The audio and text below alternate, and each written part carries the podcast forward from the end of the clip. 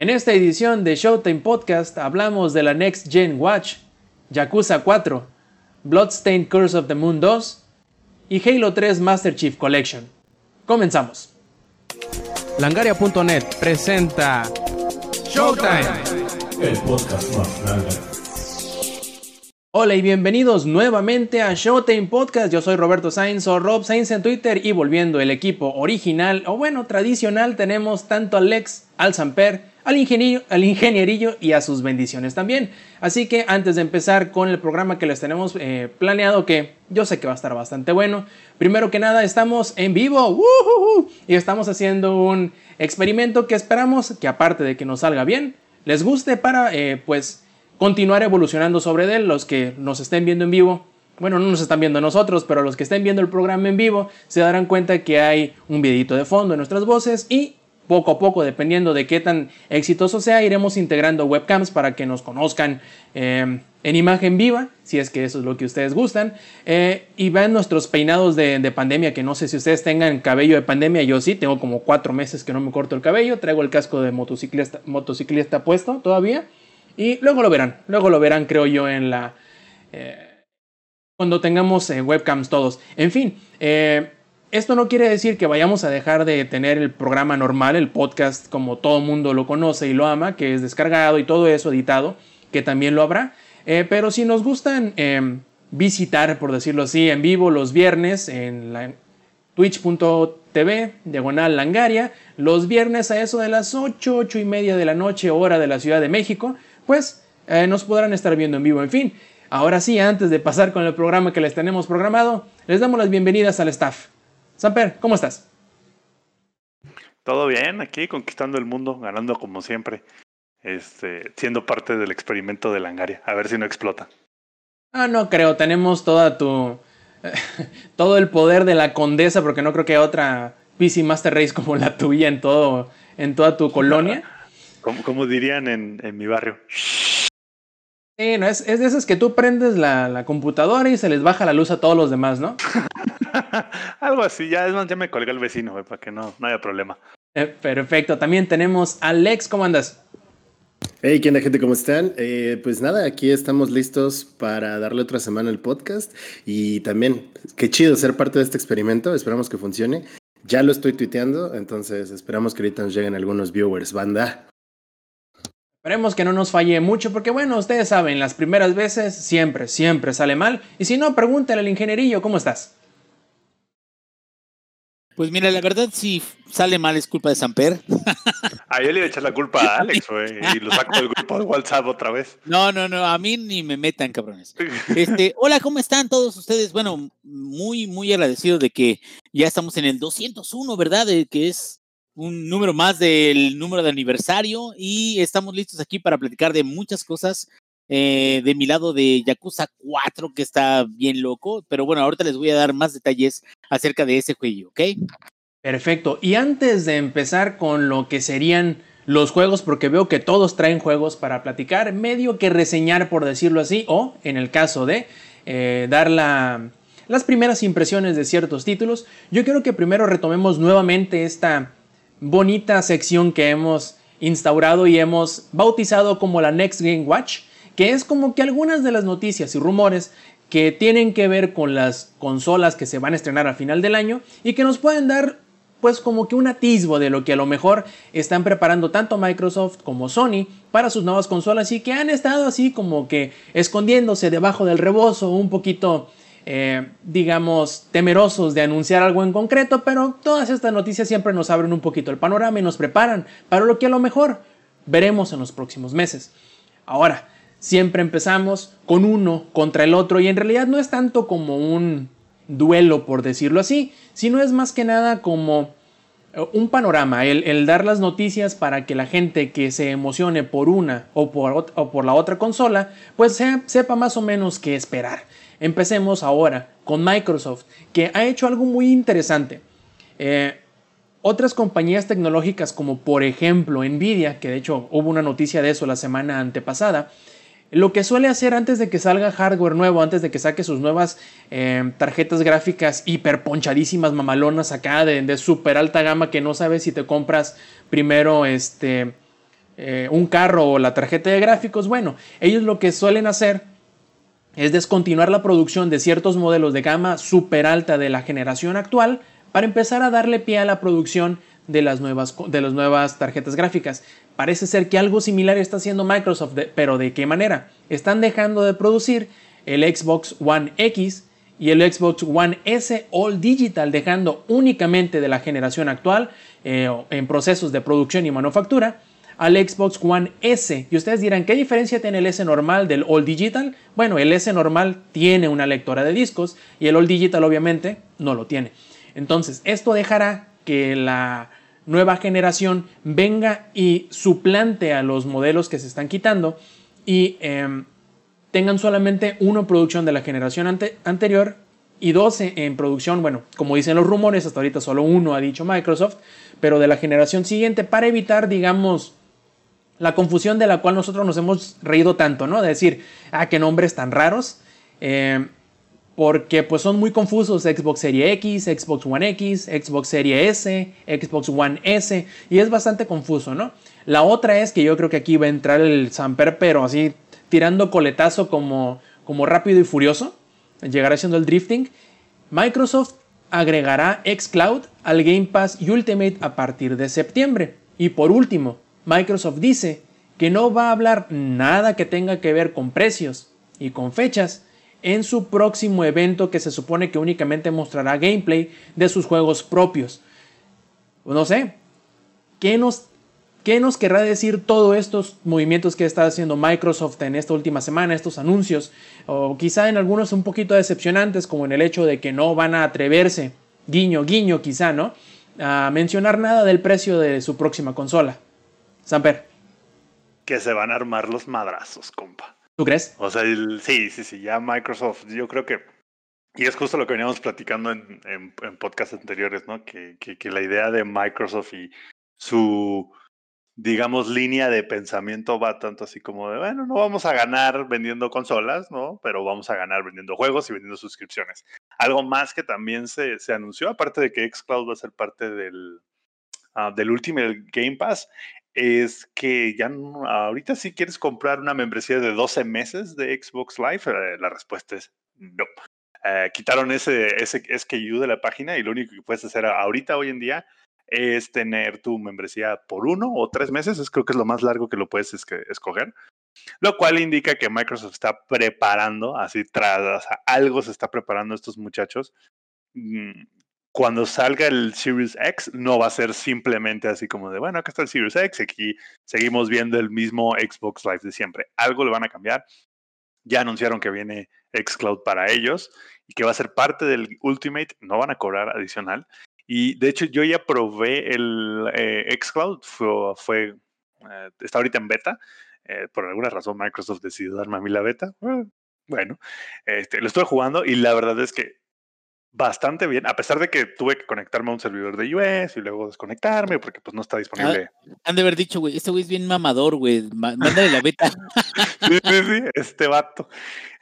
a pesar de que el xCloud no está disponible para, para, para, Latinoamérica, me tuve que conectar a un servidor de US con una VPN. Funciona bastante bien, ¿no? La latencia bastante bien.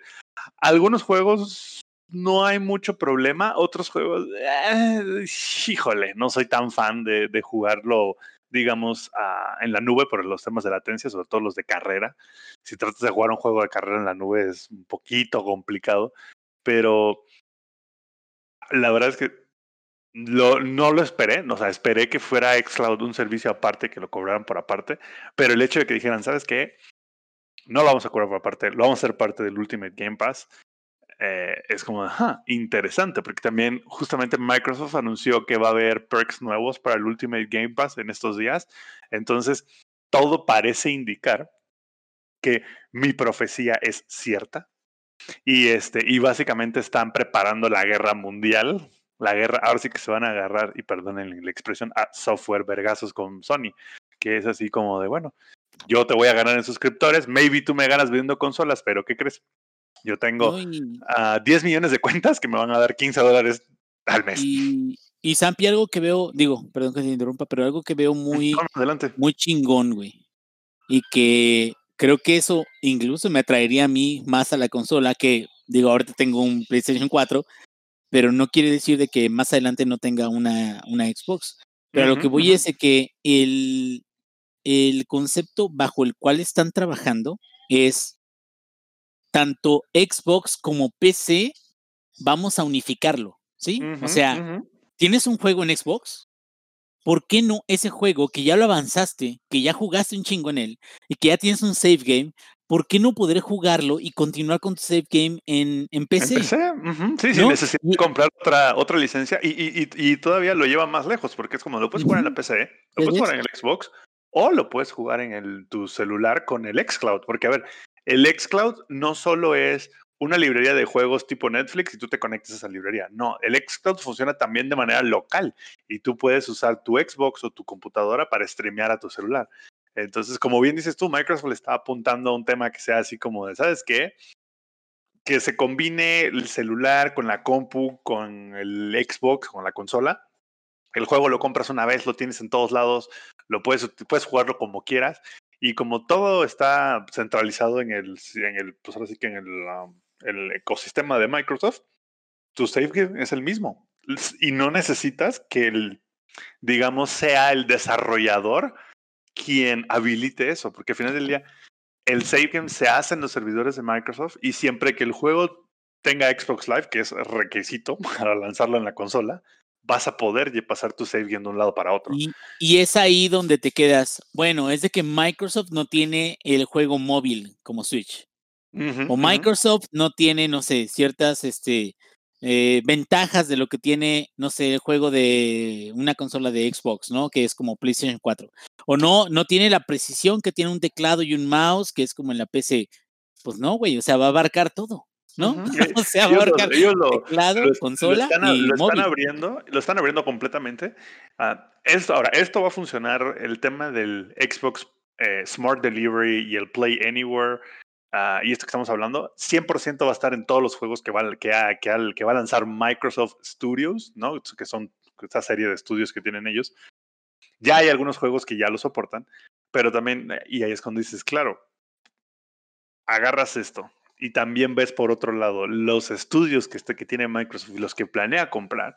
Y es como, claro, Microsoft se está preparando para tener prácticamente un juego de Microsoft Studios, casi casi por género de juego, ¿sabes? Entonces, ah, eso la verdad es bastante interesante. Tienen RPGs, ¿no? Que vendría siendo como el Sea of Thieves. Eh, tienen este, juegos de plataforma como Record, tienes juegos de carrera, tienes juegos de disparos en primera persona, Halo, tienes juegos de disparos en tercera persona, tienes Gears of War, tienes eh, estrategia en tiempo real con, con Halo Wars. Entonces Microsoft está asegurando de todos estos estudios que tiene casi casi cubren como que, un, algo que es importante decir es que no tienen todos los juegos, güey. Eso también. No, no, no, no, no, claro. Sin embargo, aunque no tienen todos los juegos, están entrando con una agenda muy agresiva, güey. Sí, sí, sí, muy pesada. Eh, el showcase, que para los que están viéndonos en el stream lo pueden ir viendo, que ha presentado Microsoft hasta ahora de juegos, está cañón. O sea, cubre muchas cosas. Son juegos muy occidentales todos. Sí, sí, sí. No, no, no son juegos precisamente muy japoneses, pero sí cubren ampliamente eh, muchos géneros, ¿no? Que, estamos acostumbrados a ver. Oigan, plebes, y volviendo al tema de los. permítanme y perdón que lo traduzca y lo haga em, un poquito más tropical, pero volviendo a los suavergazos, no software vergazos, no, suavergazos, por favor. Eh, es una, una pregunta que yo me he hecho desde hace bastantes semanas, bastantes meses, en cuanto al cambio de generación. ¿Irán a quitar lo del pago por jugar en línea? Digo, sobre todo porque ya ves que Microsoft como que se ha querido posicionar o se ha estado posicionando en el rol del good guy Microsoft, que no, pues que vamos a prohibirles que les cobren por si compras la versión de, del Xbox One y luego te quieres pasar a la de serie X, no, te, no les vamos a permitir que cobren, etcétera, ¿no? Entonces, Lex, ¿tú qué crees que vaya a pasar? ¿Te parece, no sé, posible o en alguna... o simplemente me quedé yo en el tercer sueño y estoy diciendo puras estupideces? no creo, mi Rob. Eh, no, que te hayas quedado en el tercer sueño, eso no lo creo. Lo que sí no, no se puede decir a ciencia cierta, o sea, no ha habido como tal cual una un comentario por parte de Microsoft de saben que las cosas van a ser de esta manera, ya no se va a cobrar el Xbox Live, por así decirlo, en el tema de las consolas, porque para las personas que juegan en PC y juegan con el Game Pass, pues saben que no se les cobra ninguna membresía adicional para poder jugar estos juegos en línea. Incluso últimamente, que ya más adelante hablaremos del tema, ¿no? Halo 3, que acaba de salir eh, con la Master Chief Collection, puedes jugar ya sea con tus compañeros, con tus amigos que están jugándolo en Steam, o tú que lo estás jugando desde el Game Pass. Entonces, no tienes que pagar nada adicional y puede ser que repliquen esto para la Xbox si ya estás pagando como tal una membresía, ¿no? Que actualmente la versión Ultimate del Game Pass te da el Xbox Live, te da el Play Anywhere y te da todo el catálogo disponible de videojuegos, ¿no? Pero esto es muchísimo más útil cuando tienes tanto PC como Xbox. Ahora, para los que vayan a jugar solamente en la consola, no sabemos si va a bajar el precio o, o si se va a mantener, pero con este catálogo muchísimo más, más agresivo de juegos que estamos viendo, ¿no? Para los que ya estén viendo la grabación, hay juegos como Bright Memory Infinite, ahí está Vampiro la Mascarada, eh, Cyberpunk 2077, eh, o sea, títulos pesados, Halo Infinite, por supuesto. Entonces, eh, esperemos que cumplan como ese rol que están marcando, porque comparado con PlayStation, que hasta donde yo tengo entendido, porque no tengo la consola, la red de PlayStation de juego en línea es gratis y tú pagas adicional el, el PlayStation Plus, ahí me puede desmentir el ingenierillo o Rob, que son los que tienen la consola, eh, cómo es que funciona, ¿no? O sea, ellos pueden jugar en línea sus juegos sin pagar nada adicional, pero si quieres, como este catálogo, pues ahí va la lanita extra, ¿no? Entonces, ¿Cómo lo va a manejar Microsoft? No lo sabemos. Eh, este, este reveal que vimos también nos dejó como muchas dudas que muchos tenemos, específicamente la de precios. Y quién sabe cuándo va a empezar esa guerra, ¿no? El estira y afloja de los precios de salida. Y yo creo que eso también va a ser un, un punto muy importante que debemos tener en cuenta. Además de los servicios digitales que ofrece, porque como ya lo hemos platicado en varios podcasts anteriormente, esta es la tirada completamente de, del futuro del gaming. Vender servicios más que vender hardware. Ah, ahí, yo creo, Rob, Microsoft fue el primero, ¿no? Con, con Xbox Live, ellos fueron el primero, no existía el PlayStation Network. Si alguien va a dejar de cobrar eventualmente por jugar online en la consola y más bien va a enfocar esa suscripción a servicios como lo son Xcloud, como lo son los perks mes con mes, como lo son los juegos gratis, o el poder tener el Game Pass en la PC y en el Xbox. Si alguien lo va a hacer, es Microsoft. Sí, y yo creo, que, Sony se avienta a ser el primero. Yo creo que sería un movimiento bien interesante, sobre todo en cuanto a lo que tiene que ver con el user friendly, ¿no? Porque estoy muy seguro que prácticamente todo lo que una compañía anuncie, la otra compañía simplemente por eh, por quedar en las mismas eh, características, va, va, a anunciar que ellos también lo van a hacer. Entonces, sea quien sea que se anime primero a decir, nosotros vamos a dejar de cobrarte por el plus o vamos a dejar de cobrarte por el, por el live, que son como que digamos tal cual la, la capacidad de jugar en línea y más siendo que ya hay muchos juegos free to play que son los más grandes, por ejemplo Fortnite, toda la, toda la gente que juega Fortnite no necesita live y no necesita eh, plus, entonces el primero que lo haga el otro va va a recular en friegue, va a decir, no, no, sí, nosotros también, ¿eh? O sea, no se van a quedar de pendejos con la boca abierta. Eh, lo que sí se me hace muy curioso es que Microsoft ya nos, em, nos pidió que le bajáramos tantito a nuestro mame, en el sentido de que todo el mundo ya estaba diciendo, sí, sí, sí, así como Sony cuando mostró sus juegos y luego nadie se lo esperaba, pero también soltó el diseño de la consola, muchos estaban pensando que Microsoft haría lo mismo en su próximo evento, que sí, sí, cierto. Ellos dicen que solamente serán juegos, pero mucha gente ya como que le estaba eh, proyectando sus deseos al, evento y pensando que algo más iban a hablar, iban a decir ya sea la fecha de lanzamiento o sea el precio de, la consola. Pero Microsoft ya dijo, espérense, calmen sus nalgas, que no vamos a hablar nada de eso, el evento va a ser únicamente de juegos. your tits. Exactamente, ingenierillo, ¿tú qué crees que se, o por qué crees que sea esto? No, mira, la verdad yo creo de que es una cuestión de hacia dónde va el gaming. Y conforme va pasando el tiempo, sabemos de que hay cuestiones muy, muy, muy particulares, como por ejemplo Nintendo, Nintendo que ofrece temas muy específicos o, títulos muy específicos como puede ser Animal Crossing, eh, Pokémon y todo eso. Pero hasta el mismo Nintendo ya está participando en muchos ports, ¿sí? Muchos ports que, digo, independientemente de que yo tengo ganas de adquirir la consola, sé que los ports en Nintendo, por ejemplo, de Doom y Doom Eternal, están de la verga. Perdón, No, que pero el, el peor, el peor es el de The Other Worlds. No sé No, si ya sé, el ya sé. de- No, y, Hijos, y vi que el, que el port estuvo de la verga. Y deja de eso. Ese de The Other World, yo lo jugué gracias a que en Game Pass estuvo Ey. gratis, se puede decir. O sea, De bueno, hecho, de puedes hecho, pagar todavía por Game ¿eh? Pass y estuvo, es- fue parte del Game Pass. No, Y, sigue siendo, este, Game- te voy a sigue decir algo. parte, Inge. El Este- The, The Other Worlds sigue siendo parte del Game Pass.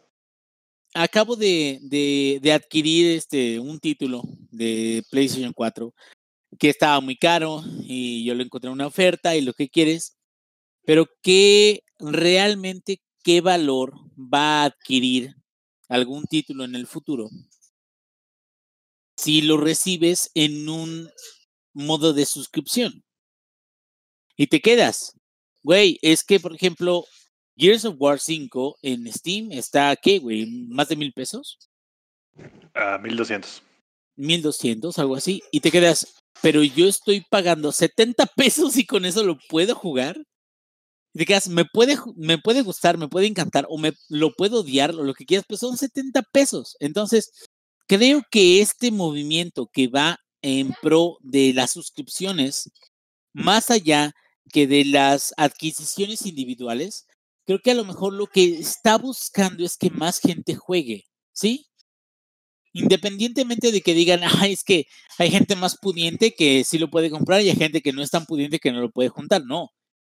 Es casi, casi decir, todos los güeyes que tengan 70 varos, cabrón, ¿sí me entiendes?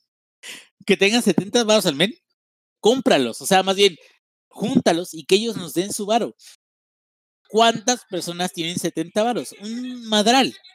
¿Cuántas personas tienen mil, mil doscientos pesos? Entonces, Sí, y, y de hecho, Inge, si haces una, un cálculo así bien rápido, si te gusta dos, tres juegos de Microsoft, se paga solo el Game Pass.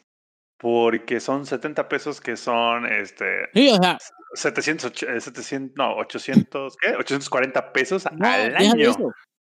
Deja de eso. En, en los juegos que tienes disponibles, la verdad es que sí desquitas si es que realmente quieres jugar.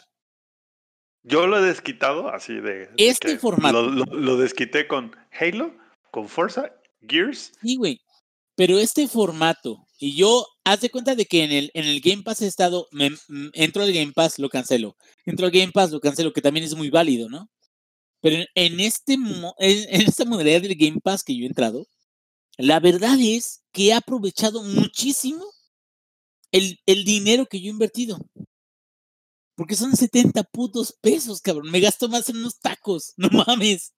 Y, y yo hubiera querido, y eso es, eso es algo eh, este, real, hubiera querido que cuando yo estaba en, en preparatoria, hasta en universidad, tener una suscripción de quien fuera por una gama de juegos, de los cuales a lo mejor te puedes quedar, bueno, sí, a lo mejor tres de esos cinco juegos que te ofrecen no son tan buenos, pero otros dos son muy buenos. Y la, y la librería crece, no es como que sean nada más esos cinco y luego ya te chingas. Que eso es algo de lo que sí tengo que, pues bueno, eh, agradecer y quejarme a la vez del plus de PlayStation, porque PlayStation te dice tenemos dos juegos gratis al mes. Y Pues, ¿sabes ponte tienes? vivo. Ya sé, o sea, exactamente. O sea, te tienes, ¿quieres- ¿los quieres? ¿Los quieres, güey? Suscríbete ahorita, güey. Y, y bájalos en chinga, porque si no, te pelas la pinche No, y algo que nos comentan aquí en, en el chat, Inge, Sí. es que aparte el Game Pass, no solo tiene muchos juegos en el catálogo, sino que tienen los que va sacando Microsoft e incluso tiene preventa. Por ejemplo, yo ya hice la preventa del Microsoft Ah, Flight Simulator. Y yo hice en su momento la preventa del Gear 5 y del Halo Wars 2 a través del Game Pass. Y ya el día que 1 reconocer, güey. yo ya tenía el juego.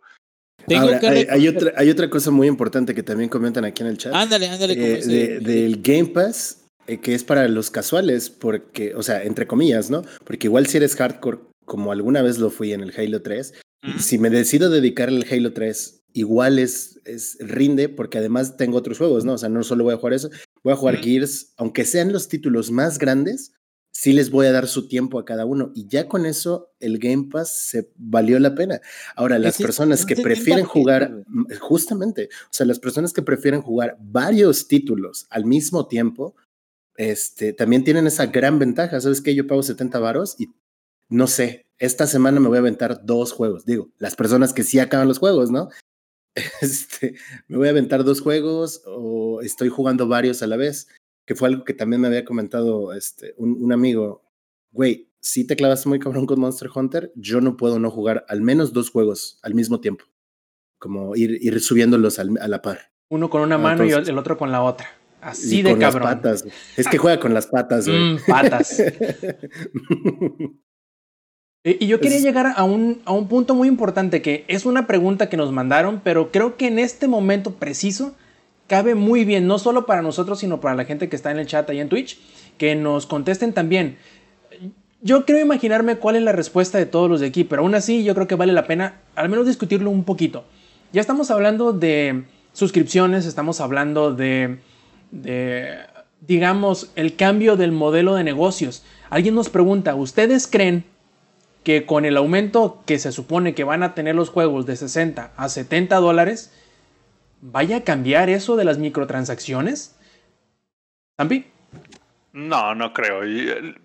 No para todos los juegos. Más bien, lo que está cambiando es que algunas empresas o compañías, EA, aprendió que si vas a hacer un modelo de microtransacciones, más vale que uno, solo sean cosméticas y no influyan en el juego final. Y tres, más vale que tu edición Ultimate sí, contenga todo lo que es el juego, ¿no? Entonces, no creo. Yo creo que las microtransacciones van a seguir existiendo. Porque si bien le van a subir 10 dólares a, muchos juegos, va a costar 70 en lugar de 60, esos 10 dólares incrementales no son lo suficiente para cubrir los costos incrementales de, que hemos visto en los últimos años. Entonces, las microtransacciones son un mal que van a seguir existiendo. Lo que yo espero que pase, y porque las compañías han aprendido a la mala, es que las microtransacciones sean puramente cosméticas y no algo que influya en el juego. Por ejemplo, Call of Duty, Modern Warfare. Todo lo que tú puedes comprar con las moneditas del juego son este, cosméticos. Son skins, son emblemas, son calling cards, son dibujitos. Pero las armas, todas, todas las armas las puedes. Así que todo el mundo la tiene. Desde que tiene el brother con el juego gratis hasta el que tiene la edición completa como yo. Todos pues tienen las mismas armas como Fortnite, ¿no? O sea, también la mayor parte de sus, este, o si no es que todo, de sus microtransacciones son cosas cosméticas. y sus Battle Pass, que eso es algo que, que, yo vi por primera vez en Rocket League. De que el Battle Pass es simplemente un, un permiso de que vayas ganando según como vayas jugando y ganando experiencia un permiso de ir recibiendo premios nivel con nivel que vayas avanzando. Igual ha sido con Rocket League, igual ha sido con este Fortnite. Y te quedas, pero fuera de ese modelo de suscripción de un Battle Pass una vez al dos, tres meses, pues o sea, creo que los, los modelos de suscripción de mes con mes, como el de incluso Mundo de Warcraft, ¿dónde quedan, güey? Ya se están quedando atrás. Sí, sí, sí. Esos juegos ya están pasando al segundo plano. De hecho, este vale más, muchísimo más la pena sacar tu juego gratis y poner 8000 skins, porque vas a ganar más dinero de esas skins gratuitas que de si pones esta, exacto, que si pones este bloqueo, por así decirlo, que es así como de, ¿sabes qué? Si no me pagas 150 pesos, 200 pesos al mes, no puedes ni siquiera jugar el juego. Y ahí está el claro ejemplo de Call of Duty. ¿Qué hizo? Warzone es gratis. Si tú quieres jugar el resto del multijugador, se paga. Ahí está este Fortnite, que es así como de, claro, todo es gratis. Si quieres este skins, ahí están. League of Legends hizo lo mismo. Entonces, ahorita que mencionas eh, World of Warcraft, yo creo que es un, híjole, es una reliquia el World of Warcraft. Y, es uno de los modelos de suscripción mes con mes que ha sobrevivido, que que ningún otro ha hecho, güey. O sea, estamos hablando. No, sobrevivido entre comillas, porque si ves los números de, Ya de, de Blizzard, año con sigue. año es, es. No, no, no, y a ver. No, World te voy a decir algo. Tiene, tiene tantos En- gordos jugando en un sótano que en la vida se va a quedar sin suscriptores. No, ya sé, ya sé, pero ahí te va. En 2012, güey, tenían casi, casi, casi dos, 12 millones de suscriptores. güey. Era una maldita mina de oro, cabrón, en 2012. Ojito, Claro que ahora yo- ojito, ojito, que el ingenierillo no jugaba en su sótano, ¿eh? No, no, yo no jugaba, yo jugaba en mi departamento, En la azotea de su papá, gordo y todo. No, ya es- en ese entonces ya eh, tenía mi hijo. casa cabrón. propia. Ah, no, no, no. pues Sí, ya. siempre, siempre fui ingeapá este, en, ese, en ese punto. Pero lo que voy es esto, o sea, este, eh, los modelos de suscripción son muy difíciles de mantener, sobre todo porque tienes que brindarles un contenido que valga la pena a los jugadores como para que estén interesados, ¿no? En el caso de Epic y Fortnite, que lo, han- lo que han tratado de hacer es como cosas cosméticas y nuevos mapas y este cosas adicionales que puedes meterle a tus personajes. Sí, pues, pero o sea, va a llegar un momento en que hasta el modelo de Epic y el modelo de Fortnite va a cansar, ¿no? O sea, va, va a agarrar nueva gente, pero a la vez la gente que ya tiene tiempo como que se va a quedar, güey, es otro pinche Battle Pass nuevo con otras cosas estéticas y se van a dar cuenta de que las cosas estéticas no son lo más importante. Y es a donde regresamos con que títulos diferentes y títulos que a lo mejor valen la pena revisar sean ofrecidos en métodos de distribución como lo que Híjole. el Game Pass. Inge- ¿no? Ahí el tema de la estética que no es importante. Te, te voy a contar un ejemplo. Ahorita eh, en Dell estamos este, haciendo un torneo de Fortnite para empleados eh, hijos, ¿no? Y los empleados, pues ya es gente al menos de mi edad para arriba y les vale madres el tema de la estética. Pero los hijos, que son los chavillos, que es la siguiente generación de gaming, uno de los temas que nos pidieron aclarar y uno de los temas por los cuales estaban peleando casi casi en el grupo de WhatsApp que hicieron fue cuando las dos personas tenían la misma skin, ¿quién la iba a usar en el juego? Entonces, digamos que nosotros, tú, yo, Alex, eh, Rob, somos de una generación diferente donde decimos, ¿sabes qué? Las skins, la parte visual. Tú úsala a la verga, güey. Yo voy a ajá, jugar me como vale pueda, madres, ¿no? ajá, me vale madres, güey. O sea, me vale De todas madres, maneras te la voy a partir, ¿no? No me Es- vale. exacto, eso, eso es así como. Ah, de, todos, de todos modos, nomás te voy a escuchar chillando por el, por el gesto de chamaco de 13 años. Pero a los chamacos de 13 años y de la nueva generación sí les importa un montón el tema del skin. Y, y por eso Fortnite yo creo que se volvió tan popular, porque tiene 8000 skins y 8000 este, opciones diferentes visuales. Y, o sea, y si sí lo les vemos desde, importa. Sí, y lo vimos desde League of Legends, que fue un juego que, que hizo boom y que ha mantenido ese boom en los torneos y bla, bla, bla. El modelo de negocios inicial de League of Legends nunca fue venderte el juego, porque el juego fue gratis. Todo era a través de las skins. Y a veces, ¿y qué es lo que tienen a la fecha? ¿No? Sacan una skin uber mamalona, güey, y todos es como de, güey, está bien chida, porque aquí se le ven más las chichis a Ari, o porque aquí, güey, se le ven los pectorales mamadísimos al Trash, y ahora, cosas así, güey, de que, que es como de, pues sí está bonita la skin, güey, pero no va a pagar 300 varos por ella. Sí, Lex, pero aquí va el punto. De un inicio, la implementación de eso este, estético, tanto en, en Fortnite como League of Legends o en cualquier otro juego, de un inicio ese es un boom grandísimo. Es más, lo sufrió Overwatch. Overwatch fue así de, vamos a ponerle una skin a Diva de oficial de, de, de Corea, ¿no? Y vamos a poner una skin de, este, no sé, a, a, este, de Hombre de las Nieves a... Con las que parece Winter. de, con las que parece de Evangelion, güey, Diva, por ejemplo. Sí, ándale, de Evangelion. Lo y que el tú quieras. internet enloqueció. Y todo el mundo así como de, no mames, qué chingón. Pero ¿qué crees, güey? Acabo de jugar Overwatch hace poquito. Digo, yo no sé si yo, es de que yo ya estoy anciano. Y creo que a lo mejor ese incremento de capital o, o esa oferta de, de compra de cosas estéticas ya se está enfocando en gente que a lo mejor va apenas entrando en ese tipo de medios como puede ser League of Legends, Fortnite o Overwatch. Pero, güey, o sea, realmente creo que también la gente se cansa un poquito de las mismas ofertas estéticas de todo el tiempo. Digo, puede, es muy respetable que alguien diga, no, güey, es que no mames, esta se ve bien perra. Pues sí, güey, pero o sea, va a llegar un momento en el que a lo mejor ya no estés satisfecho con las ofertas estéticas que te haga League of Legends o que te haga Blizzard con Overwatch o que te haga, no sé, o sea, más adelante con otro tipo de juegos. Y es donde te quedas realmente, o sea, ¿con qué te quedas? Te quedas con simplemente juegos gratuitos que te dan cosas estéticas con, por tu dinero o pagas por algo que es un paquete completo o un juego completo de una aventura que, que, te puede dar mucho contenido. Que ahí voy a meter, y eso no me podrás dejar mentir, Lex, ahí voy a meter a Iceborne. O sea, Monster Hunter y Iceborne, en el precio que tienen, y lo comparamos con precios que tienen los pases de batalla, los, los, no sé, también hay pases de batalla en, en, en este Warfare, ¿no? Sí, cada dos meses sale uno. O sea, compara todo eso con los estéticos o con los pases de batalla que puedes comprar en otros juegos.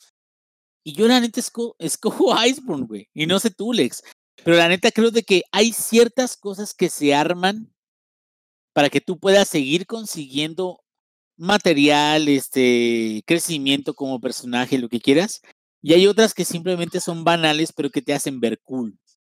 Y ya tiene un rato que yo dejé esas de lado y me da más gusto conseguir cosas que sean por el esfuerzo que he hecho al derrotar a un enemigo, ¿no? Sí, estoy totalmente de acuerdo. Eh, pero, por ejemplo, creo que la comparación del Battle Pass en, en Warzone que ya nos lo, nos lo platicó una vez. Este, él puede, él compró su Battle Pass una vez, ahí desmiéntenos si estoy, si estoy mal, Samper, compró su Battle Pass una vez eh, y ya, porque con eso que farmeó durante el Battle Pass, puede o ha podido seguir comprando los Battle Pass que se van renovando mes con mes. Sin embargo. De, hecho, este, ahorita, por ejemplo, no he terminado el Battle Pass de la temporada 4 y tengo suficientes puntos para comprar los siguientes dos Battle Pass. ¿Por qué? Porque entonces el Battle Pass está premiando su habilidad. Entonces, y constancia, ¿eh? aparte. Claro, claro, porque es, la constancia y ser bueno en el juego, ¿no? Que te está dando como estas ventajas de haber hecho un pago. Sin embargo, Iceborne trabaja de una manera diferente, porque es un RPG japonés que depende mucho del grindeo y no hay como tal un sistema competitivo. O sea, sí existen torneos de quién mata al alatrón más, más rápido, pero realmente el juego no está enfocado en un sistema competitivo, pero esa expansión sí te da una experiencia, y hablando específicamente de Iceberg, te da una experiencia muy amplia. Y yo lo describo como iniciar el juego otra vez, pero no de una mala manera, como de puta, güey, tengo que hacer todo esto de nuevo. No, se siente como un New Game Plus con muchas cosas que incluyen cosas estéticas pero también premian tu constancia. Y sí, ¿sabes qué, Alex? Se me hace bien chistoso eso que comentas, eh, porque son diferentes formas de cómo ofrecer el contenido que tienes en el juego. Y volviendo un poquito al, tema de en cuanto al bajón de precio, digo, a la subida de precio, a las suscripciones y eso, eh, yo creo que en algunos sentidos van en contra el uno del otro.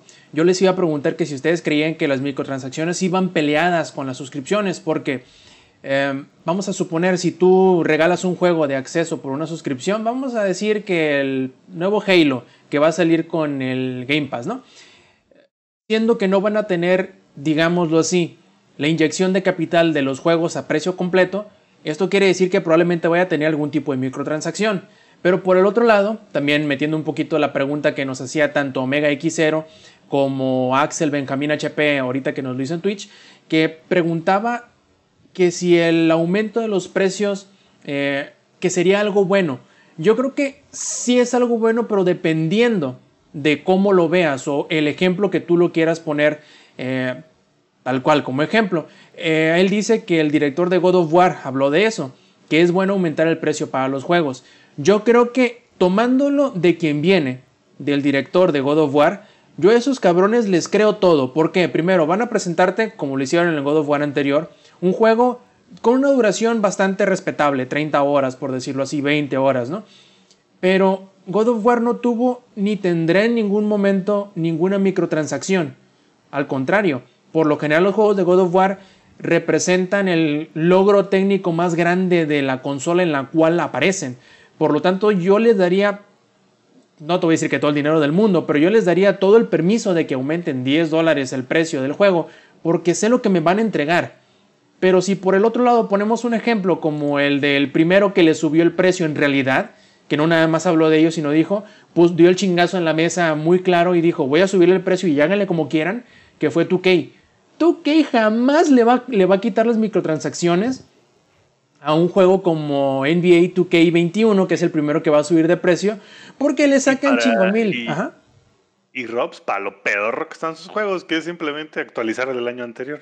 Es un chingado casino además. Si tú pones como ejemplo el, 2, el 2K20, es un casino que, que, que, te lo venden como juego de básquetbol. Obviamente que ellos no van a quitar las microtransacciones aunque les suban de precio. Que en muchos otros estudios quizá, como les digo, sí se las crees, ¿no? Por ejemplo, si te dice, no sé, Rockstar, que te diga, el siguiente GTA nos, te le vamos a subir de precio, pero eh, no, no te vamos a vender nada para el single player. Es más, te vamos a regalar hasta la primera expansión. Por decir algo, ¿no? Decir, por poner un ejemplo tú un poquito más se la crees. Que si llega EA y te dice, le vamos a subir precio a FIFA eh, y luego vemos qué hacemos con las microtransacciones, jamás se la vas a creer.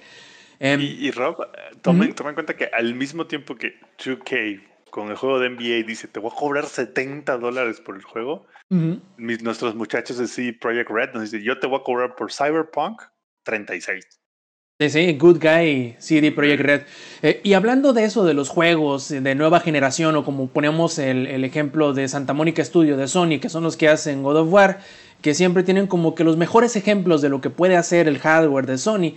Eh, también por ahí uno de los ejecutivos precisamente de Sony hablaba de su estrategia o su filosofía para los juegos de siguiente generación. Ya ven que Microsoft decía, eh, no, nosotros vamos a tener los primeros años o los primeros meses, no, no dijeron cuánto en específico, pero que iban a ofrecer sus juegos tanto para la generación que ahorita es la actual, como para la generación que apenas va a estrenarse.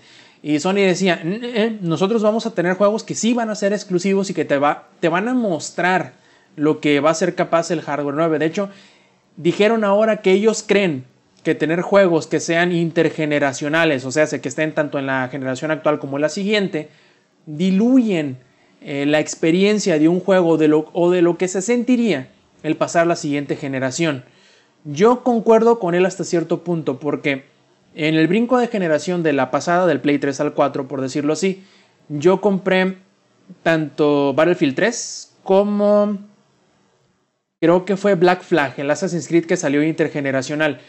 Y también me tocó jugar el Dragon Age Inquisition, que igual fue intergeneracional. Todos fueron muy buenos juegos, creo que hay otros ejemplos que se me están yendo, pero todos fueron muy buenos juegos, pero sientes, notas cómo es que la generación anterior frenan al juego.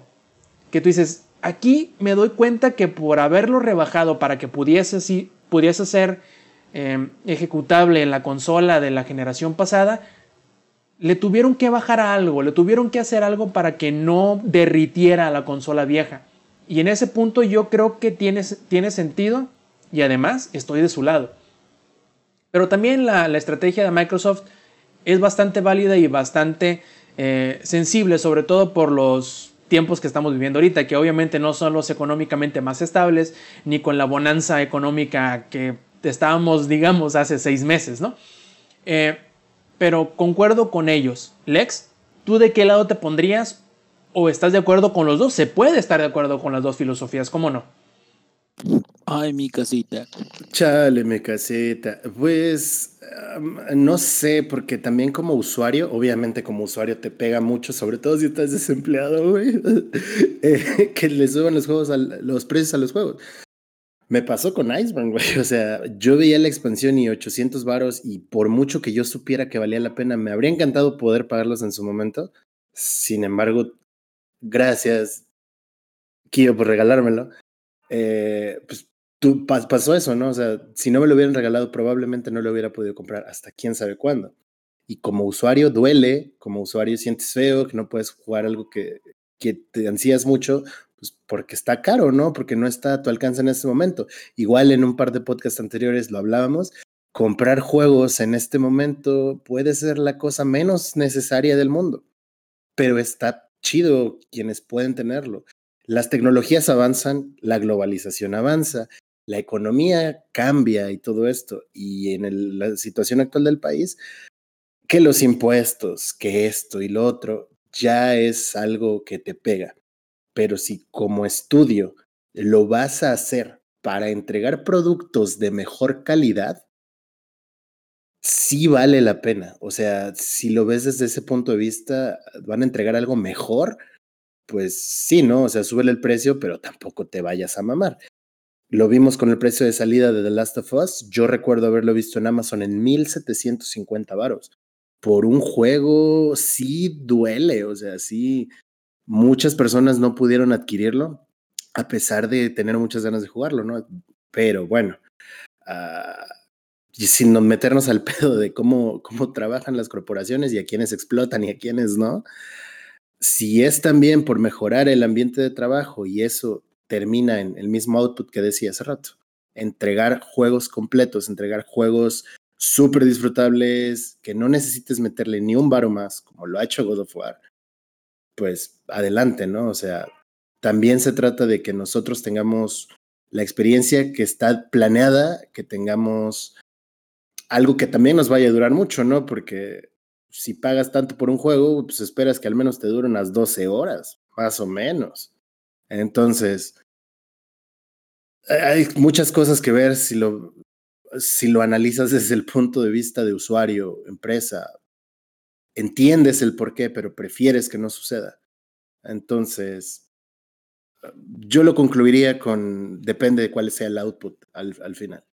Depende de quién hables, ¿no? Como te digo, o sea, como ves la, ¿cómo es el dicho? Como ves el sapo es la pedrada. Ah, según el sapo es la pedrada.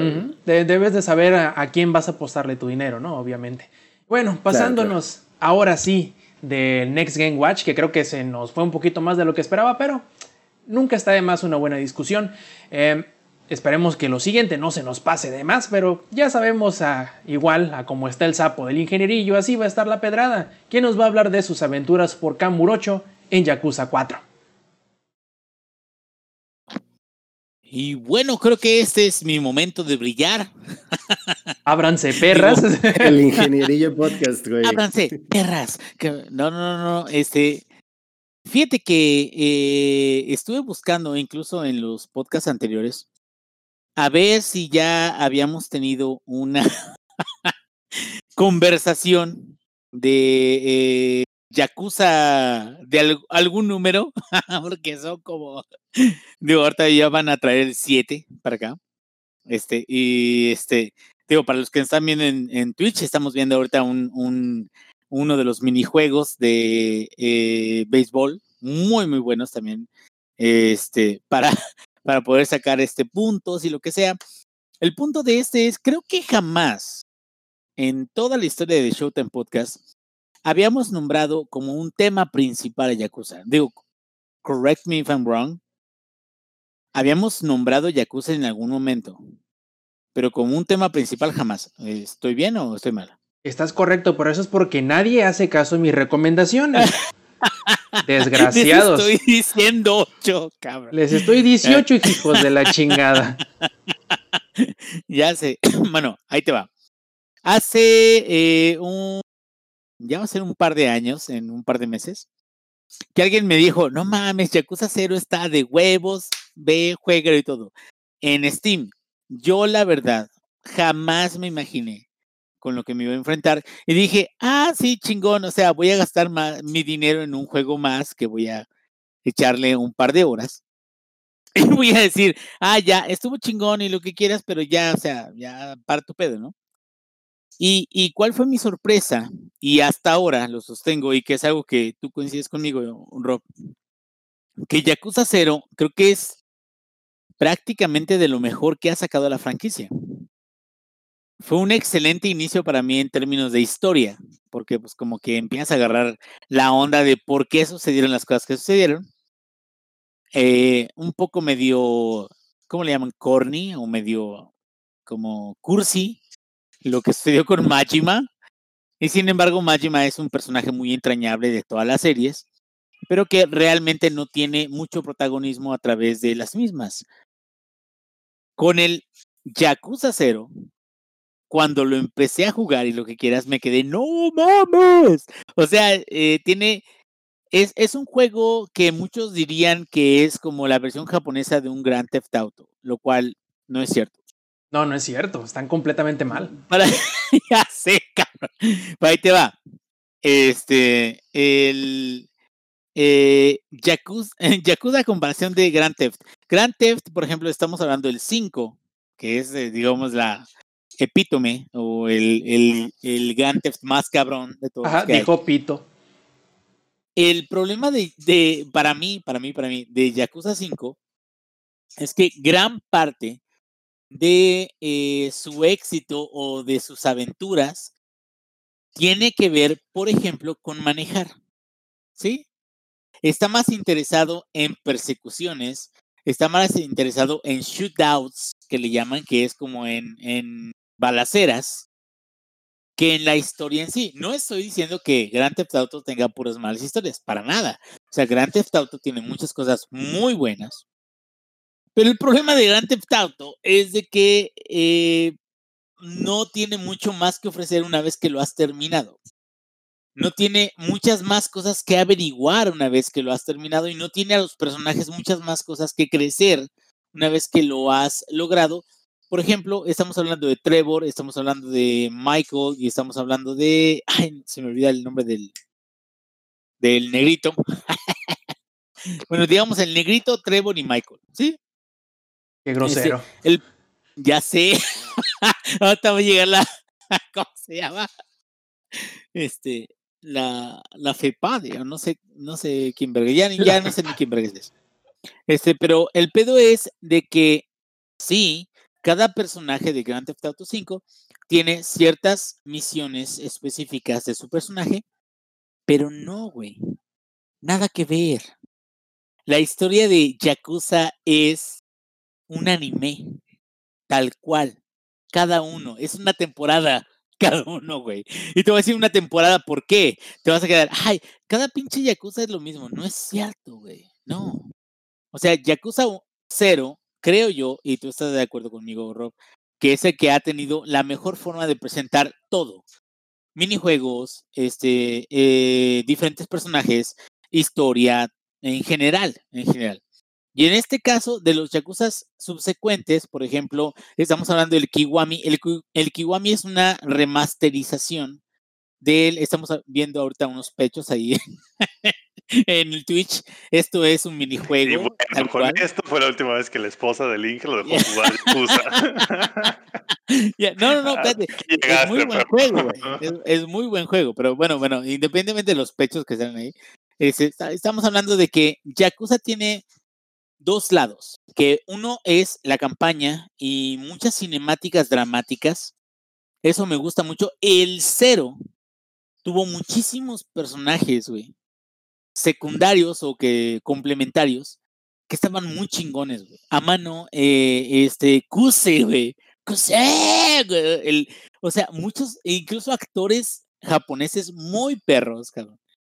En toda la campaña, eh, para tanto el lado de Kiryu como tanto el lado de Majima. Y como tú dijiste, Rob, o sea, eran tres capítulos de Kiryu, tres capítulos de Majima y, y como que no se rompía tanto el hilo, ¿no? De, de, de, la campaña tal cual. Yo actualmente, digo, ya voy a llegar al punto, digo, todo este desmadre fue para que llegara al punto, donde empecé a jugar eh, hace unos dos semanas, Yakuza 5. Yakuza 5 yo lo compré en oferta y me quedé, ah, bueno, está bien chingón y todo. Y empecé a jugarlo y me gustó tanto que dije, ¿sabes qué? Todavía está en oferta el Yakuza 4, déjame comprar el Yakuza 4 y voy a empezar desde ahí, ¿sí? Porque sí hay una secuencia. O sea, Kiwami, que es el original, Kiwami 2, el Yakuza 3 remasterizado, el 4, el 5 y el 6. El punto aquí con el 3 es que el 3 es una historia más de Kiryu. Es una historia de Kiryu en Okinawa, en un orfanato, Y la verdad, yo sé de que a lo mejor algún día lo voy a jugar, pero no estoy arrepentido de haber ido al siguiente, que el siguiente es en el cual estoy jugando, que es Yakuza 4. Yakuza 4 habla acerca de Akiyama, habla acerca de Saijima, habla acerca de eh, Tanimura, que son tres personajes adicionales a Kiryu. Y también sale Kiryu también. Pero no es como que el personaje principal. No, no tiene nada de malo de que no sea el personaje principal porque las historias están muy bien desarrolladas de cada uno de ellos. Claro, se regresa después de Yakuza 5, se regresa a Yakuza 6 con solamente Kiryu como el personaje principal, pero también tiene que ver porque creo yo, o al menos he escuchado, que es el cierre de la saga, o el cierre de ese personaje en, en especial. Fuera de eso, Yakuza 4 lo que me sorprendió es que tiene muchísimas actividades para cada uno de ellos. Tiene eh, muchas peleas, como lo pueden ver ahorita, los que estén viendo en el Twitch, pueden, tienen muchas peleas, tiene eh, este, mucha acción, tiene diferentes tipos de peleas por cada tipo de personaje, tiene también diferentes tipos de minijuegos, y hay un minijuego en particular por cada personaje que puede, eh, este, por ejemplo, en el caso de Saijima, tiene que cavar un túnel, ¿sí? Y creo que eso es, este, ese footage o ese gameplay no está incluido, pero Saejima tiene que cavar un túnel para seguir aprendiendo técnicas. en el caso de Tanimura, ¿verdad? No, no, no, no, eh, digo, sería spoiler si les dijera qué pasara mientras cava, ¿no? Pues pero el túnel se hace más grande, obviamente, ¿no? No, pero mm, ya sé, pero es, simplemente una mecánica. A lo que voy es, sería una mecánica que realmente sería un spoiler si fuera como que un, ah, un real, un real parteaguas en la historia. Y la historia creo que yo, al menos creo que es separada de el leveleo o el crecimiento de las habilidades de, de, lucha de cada uno de los personajes. Por ejemplo, estamos viendo ahorita en, en pantalla lo que es el Buxilius 2, que el Buxilius 2 es un juego arcade de Sega, donde tienes que destruir naves eh, a través de, de este, disparos certeros en su core, y ahí está presentado y, como, y ese es un juego dentro del juego de Yakuza. Es un juego que juegas dentro de los locales que vienen siendo de Sega. Cada juego, cada Yakuza 1, Yakuza 2, Yakuza 3, te da un juego diferente. Este en particular te da uno que se llama Voxelius 2, que sí existió y que te lo pone ahí para que tú puedas este, intentar, no sé, llevar un, un nivel alto del mismo. Pero a lo que voy con esto, Rob, y con lo que tú me decías de que spoiler y todo eso, sé que decir algo sobre el juego es un spoiler en sí. Pero esto en particular de los entrenamientos que tiene que llevar cada uno, creo que sí está separado de, de, la campaña principal. ¿Por qué? Porque aun cuando tú no hagas todos los entrenamientos, ni los de Saechima, ni los de Tanimura, ni los de Akiyama, ni los de Kiryu, que Kiryu realmente no tiene tantos entrenamientos. Kiryu tiene muchas habilidades que se pueden desbloquear y otras que pueden ir con el, el maestro antiguo que le daba este, habilidades en, en Kamurocho pero realmente todo esto que ha sucedido puede ser terminado. Hasta ahorita yo creo que si me preparara suficientemente con, con pociones, bueno, bebidas y todo eso, podría yo terminar Yakuza 4. ¿Por qué no lo he hecho hasta ese punto? Porque creo yo de que tengo ganas de sacar todo el entrenamiento de cada uno de ellos. El de Saejima es con una construcción que está en el subterráneo. El de eh, Tanimura es una esta investigación que se hace a través de, de un asesino de, de, Asia, Que también lo ven como un misterioso. Este Kiryu también es con, ¿cómo se llama? Kotomaki o no me acuerdo cómo se llama el, el, entrenador. Bueno, el punto de este de Yakuza, digo, lo vamos a ver en un término general, es que tiene muchísimas otras cosas además del entrenamiento, además del crecimiento del personaje, además de la campaña principal, que es un anime, cabrón. Es un drama. Es un, no mames, o sea, llego a un cierto punto del juego y llegando a un cierto punto del juego empiezo a ver una cinemática que dura cinco minutos. ¿Y eso es malo? No. o sea, ¿sabes cuándo se veía malo? o cuando a lo mejor era difícil de sostener. Muchas veces vi reseñas de eh, Max Payne 3. Ya salió hace mucho tiempo Max Payne 3. Obra, obra de arte. Un, un juego muy bueno, pero que su gran crítica era, por ser occidental y por usar el formato occidental, su gran crítica era, güey, o sea, no mames. Es un juego que a veces te hace que pongas el control en la mesa en lo que esperas a que termine la cinemática, güey. Y te quedas, Yakuza le vale verga. es la verdad, güey. O sea, hay una cinemática que puede durar cinco minutos.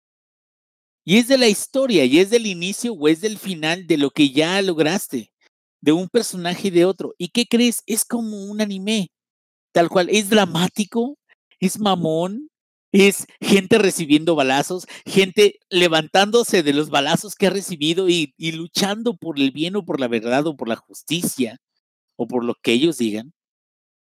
Y una vez que ya has terminado toda esa parte dramática, que es como lo que estamos viendo ahorita en pantalla, empieza a haber minijuegos donde, por ejemplo, tienes que conquistar o llevarte bien con anfitrionas de un club para hombres, que le llaman hostes. O sea, personas de las que dices, ay, me voy a llevar bien con esta morra porque al rato la voy a llevar al ping pong o porque al rato, ¿sí me entiendes? O sea, y te quedas, es un minijuego, pero a la vez es parte de, creo que eso es a lo mejor lo que para mí diferencia o separa lo que es Grand Theft Auto 5 de Yakuza. Grand Theft Auto 5 yo sé que es un juego de manejar automóviles, de shootouts, que es balaceras, de asaltos, de todo eso. Es como más enfocado en lo violento. Y Yakuza creo que es más enfocado en las historias, en, en conocer personas, en agradarle a esas personas, en, en tener esos pequeños este, momentos donde a lo mejor tú eres especial para alguien. Y es algo, ahí te va, algo que me había dicho mi, mi, mi mujer que amo muchísimo y digo, ya sé que soy súper ultra mandilo, pero esto es algo que tengo que decir en este momento. y no es que tengas la chancla a un lado de la es- cara ni no- nada de eso. No es que mi esposa eh, tenga mi- la chancla aquí encima de mí, pero este, una, una cosa que me dijo mi esposa es cierto. Eh, la cultura japonesa y la, sociedad japonesa es tan obtusa en la realidad. Es tan dedicada al trabajo, tan dedicada a lo correcto, tan dedicada a todo, en la realidad, que en sus expresiones artísticas como videojuegos, música y películas y todo eso, por eso es que trata de ser tan dramática y trata de demostrar tantas cosas y tantos sentimientos con los cuales nos identificamos todos. ¿Sí? Y la cultura occidental se podría decir que es lo opuesto. Constantemente estamos de drama en nuestra vida real y es difícil que en un juego occidental, por eso también hay tan pocos juegos occidentales que digamos, no mames, este me hizo sentir algo. Por eso a mí me hizo sentir mucho Nier Automata, como no lo había hecho sentir ningún otro juego occidental. Porque son Te- cosas se- dije, podrías decir que te tocó. me tocó en lo más profundo. y estoy pujando, perdón. Pero me tocó más allá de lo que ustedes pudieran imaginar. El punto es este. Para todas las personas que estén interesadas en el juego o en la serie de Yakuza, yo les recomiendo mucho. Es una excelente serie. Es una serie que tiene muchísima historia. Es como, cada juego es como si fuera una temporada. Y la verdad, si están interesados, creo que es, ahorita está en Steam el 0, el Kiwami y el Kiwami 2. No han anunciado la versión remasterizada, que yo creo que la van a anunciar más adelante. Pero ahorita la versión remasterizada salió hace unos meses en PlayStation 4, donde está el 3, el 4 y el 5. Y en PlayStation nada más está el 6. Acabo de comprar la versión de Essence of Art. Para el 6 está preciosa, ya me llegó hoy. Ay, hija de su pinche madre. Ya la instalé, güey, aunque no la voy a jugar hasta después del 5. Pero, este, todos estos juegos no hay pierde. Es un juego, y lo voy a decir tal cual, es un juego que es un juego. Me van a decir, ay, qué mamón. No, güey. Es un juego que es un juego donde no te exigen ser el mejor de todos. Y estoy hablando de Warzone.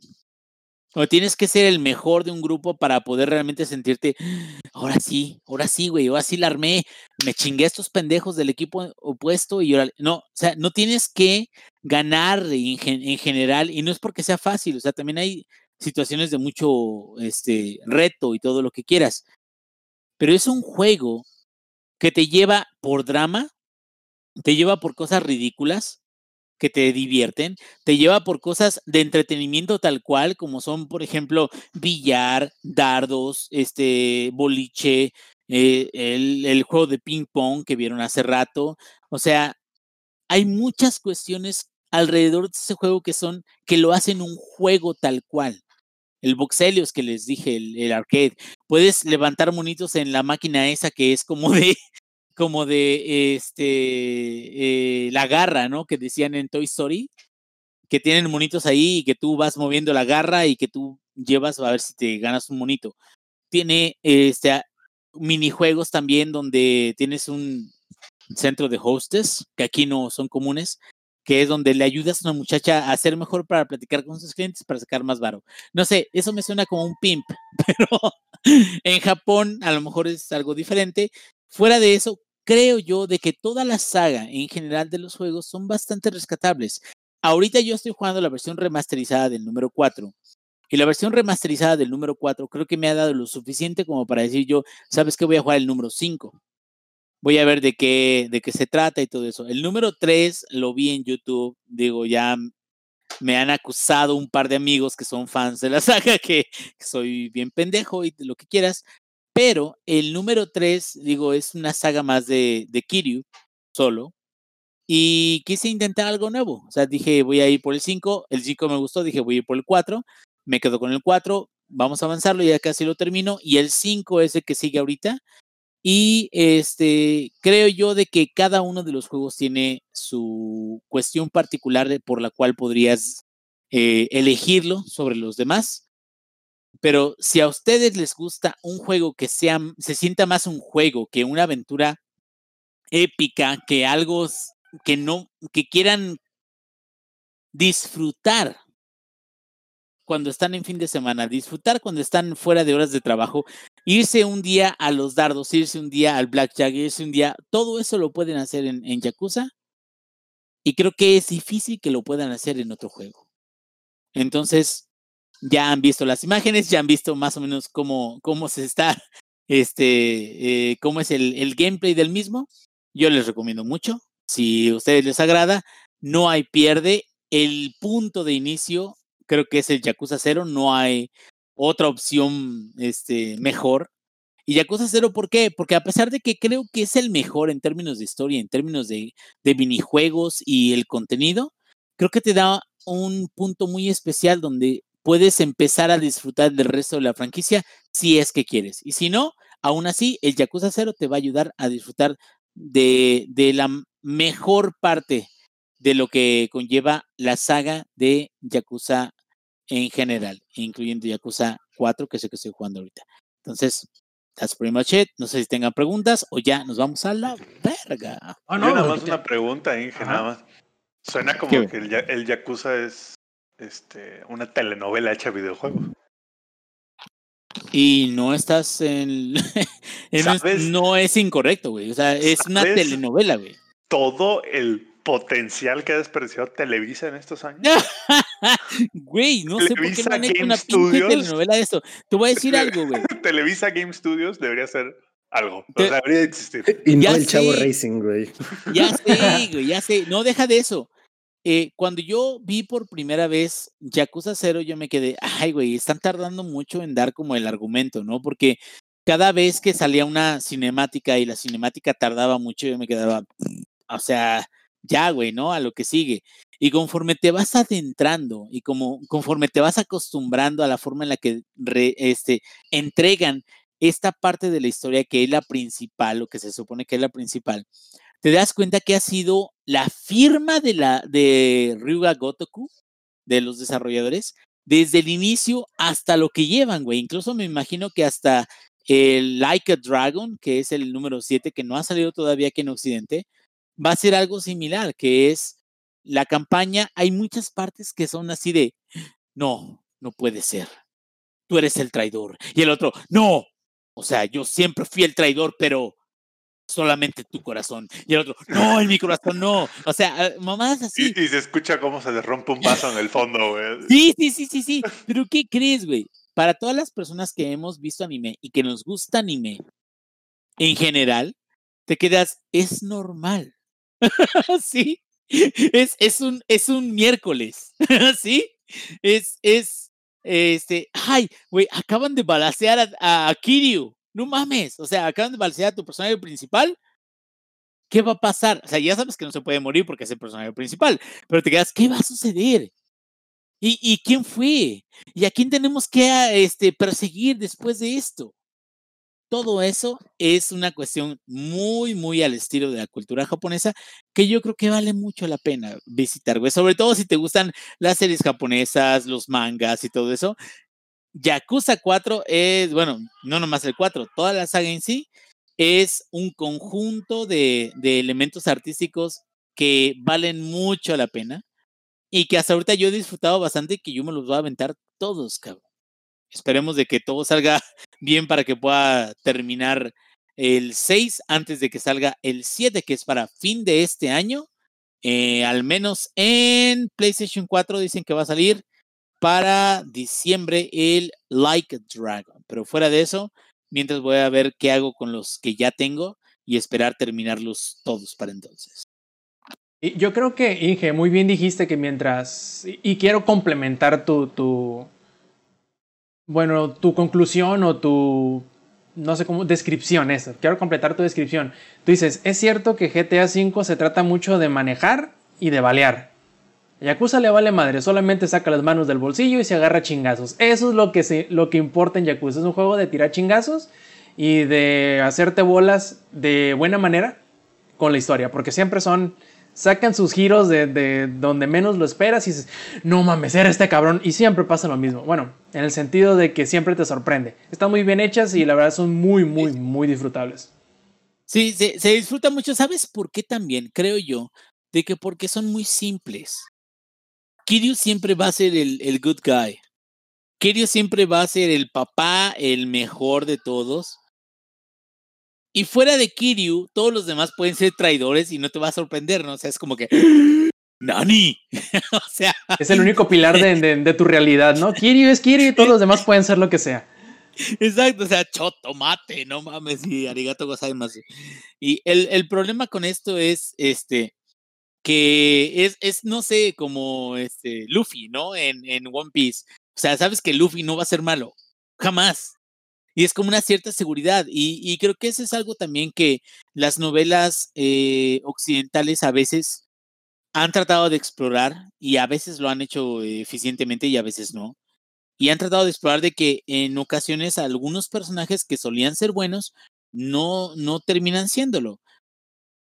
No tiene nada de malo pero en esta cuestión de, del desarrollo del argumento de esta franquicia en particular, muchos de los malos giran alrededor de, de la vida de, de, Kiryu, de la vida de los otros protagonistas que son buenos. Y después de lo que tú puedas hacer con esos protagonistas y todo eso, te das cuenta de que Kiryu siempre fue bueno. O sea que nunca nunca tuviste que dudar, nunca tuviste que temer, nunca tuviste que, que sentirte como amenazado de que tu tótem, que es Kiryu, que es el, el, el best of father, güey, best of husbando, eh, realmente te atacara eh, en, en, una parte vulnerable de ti por creer que él era bueno siempre, ¿no? O sea, siempre va a ser bueno. Y creo que eso también es, es una parte inherente de la cultura japonesa, ¿no? O sea, los héroes es muy difícil de que cambien la forma en la que actúan a través de, de los arcos argumentales. Sí ha sucedido, pero no es común, ¿no? Yo creo que sí. Y hablando, bueno, pasando de un juego que es un juego, Ahora vamos a hablar de un juego que según Samper y según Lex no es un juego, es vida.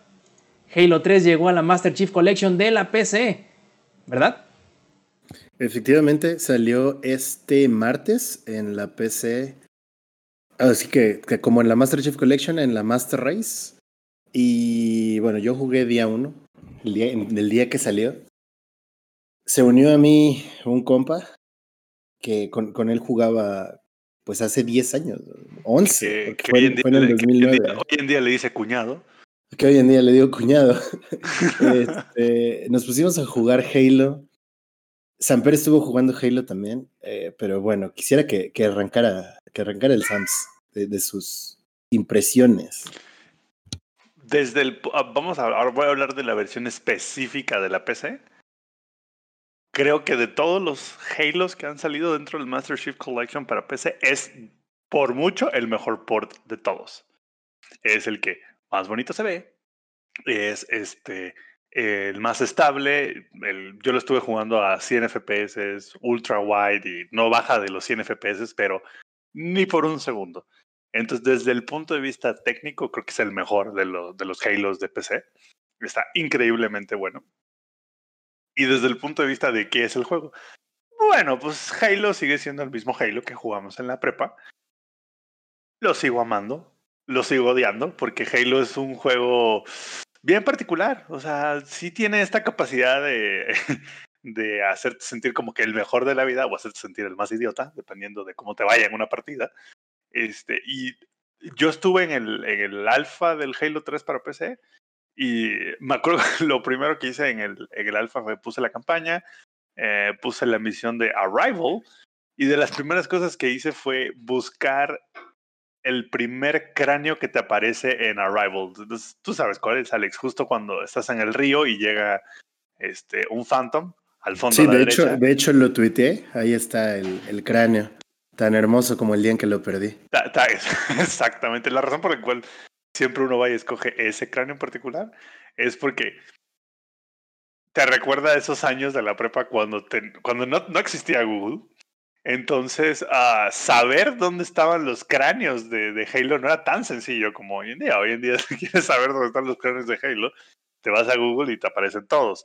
Entonces, descubrir eso era toda, todo, solito, evidentemente, era toda una experiencia, porque eran los años donde uh, más allá de Google existían las guías, no sé si se acuerdan ustedes o algo así, que te vendían literal la guía física y ahí venían los secretos, los tips, etcétera, los códigos de, este, incluso para el juego. Eran, eran otros años. Dígame. Oye, una pregunta. Eh, acabamos de ver en, en el X-Pass, que es este, digo, al menos en PC, porque digo, en Xbox no tienes historia, ¿verdad?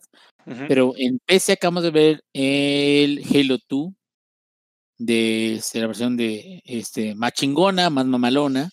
Uh -huh. Pero ¿cuál crees tú que sería como el beneficio de tener esta versión de Halo 3 en PC a diferencia de haberla tenido en Xbox? O sea, que es... Lo, lo primerito, lo primerito, dije que, que, que, he disfrutado yo es uno, el ultra wide.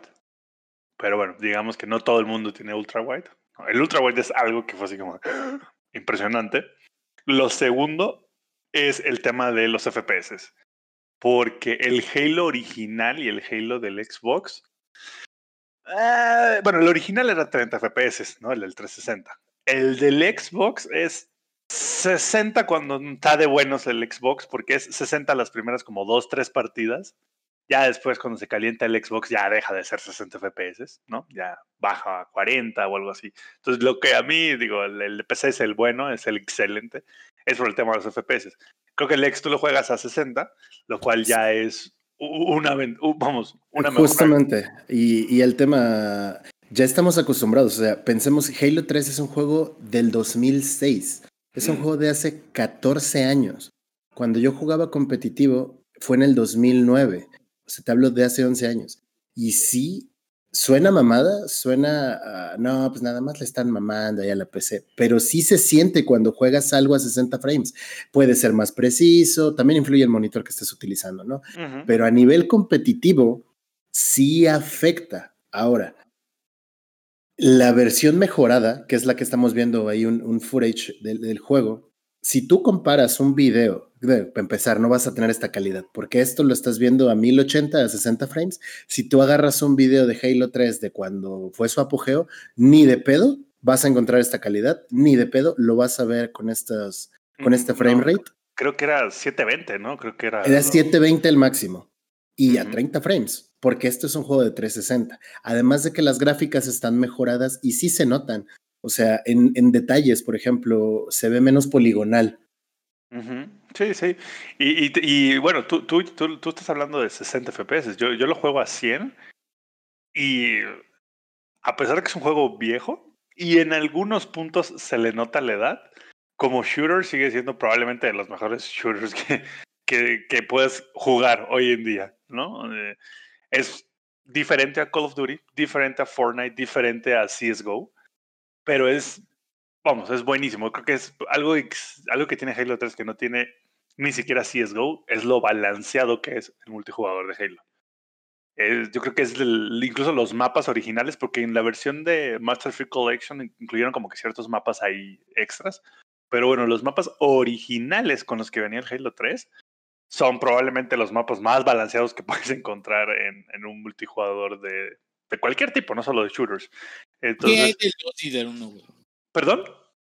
¿Qué hay de los eh, mapas del 2 y del 1? O sea, ¿no están balanceados? Son, sí lo son, pero o sea, el tema de los respawns es algo complicado. Incluso en el, en el circuito competitivo de MLG de Halo 3, había versiones distintas de los mapas que iban modificándose parche con parche para cambiar los respawns, para cambiar los tiempos, para cambiar en dónde estaban las power weapons, para que no fuera todo el tiempo lo mismo, ¿sabes? Como el meta, entre comillas, era en un mapa. Vamos a ir corriendo todos a tomar el rocket y controlando esa power weapon vamos a empezar a controlar el mapa, bla, bla, bla, bla. Entonces, si tú te sabes los respawns del juego, ¿qué pasa? controlas todo el, todo lo, ese es el macrojuego de Halo, controlar los respawns, controlar todo el mapa, controlar dónde aparecen las armas de poder. Entonces, para cambiar esto y hacerlo más dinámico y que tuvieras que aprendértelo nuevamente y avanzar y practicar, se cambiaba en el sistema competitivo. En el Halo 2 y en el Halo 1, el sistema de respawn está bastante inestable a mi gusto, porque de repente en los mapas chicos es, aparezco en la base roja, me rushé el equipo azul, me mata en la zona roja. Y el, mi siguiente respawn es del lado contrario. Y lo mismo. Y entonces ya no tengo una oportunidad de remontar. ¿No era más sencillo arreglar los respawn? O sea, digo, entiendo de que digan, ah, ya me los aprendí. Pero o sea, si los respawn hubieran estado realmente balanceados, a lo mejor no hubieran sido un, un medio de, de, ventaja que podría utilizar un equipo si se lo supiera, ¿no? Claro, por eso las versiones iban cambiando parche con parche. Pero eh, muchos dicen que, eran pro players del Halo 3, que el mejor competitivo que ha habido ha sido el 2. En nivel, bueno, en cuestiones de nivel, ¿no? De qué tan bueno eras jugando y todo este tipo de cosas. Pero el Halo 3 implementó este sistema competitivo como true, ¿no? ¿Sabes? O sea, se, se aplicó como alguna vez fue el StarCraft 2 en Corea, que a mi gusto es lo que marcó el, el inicio de los esports.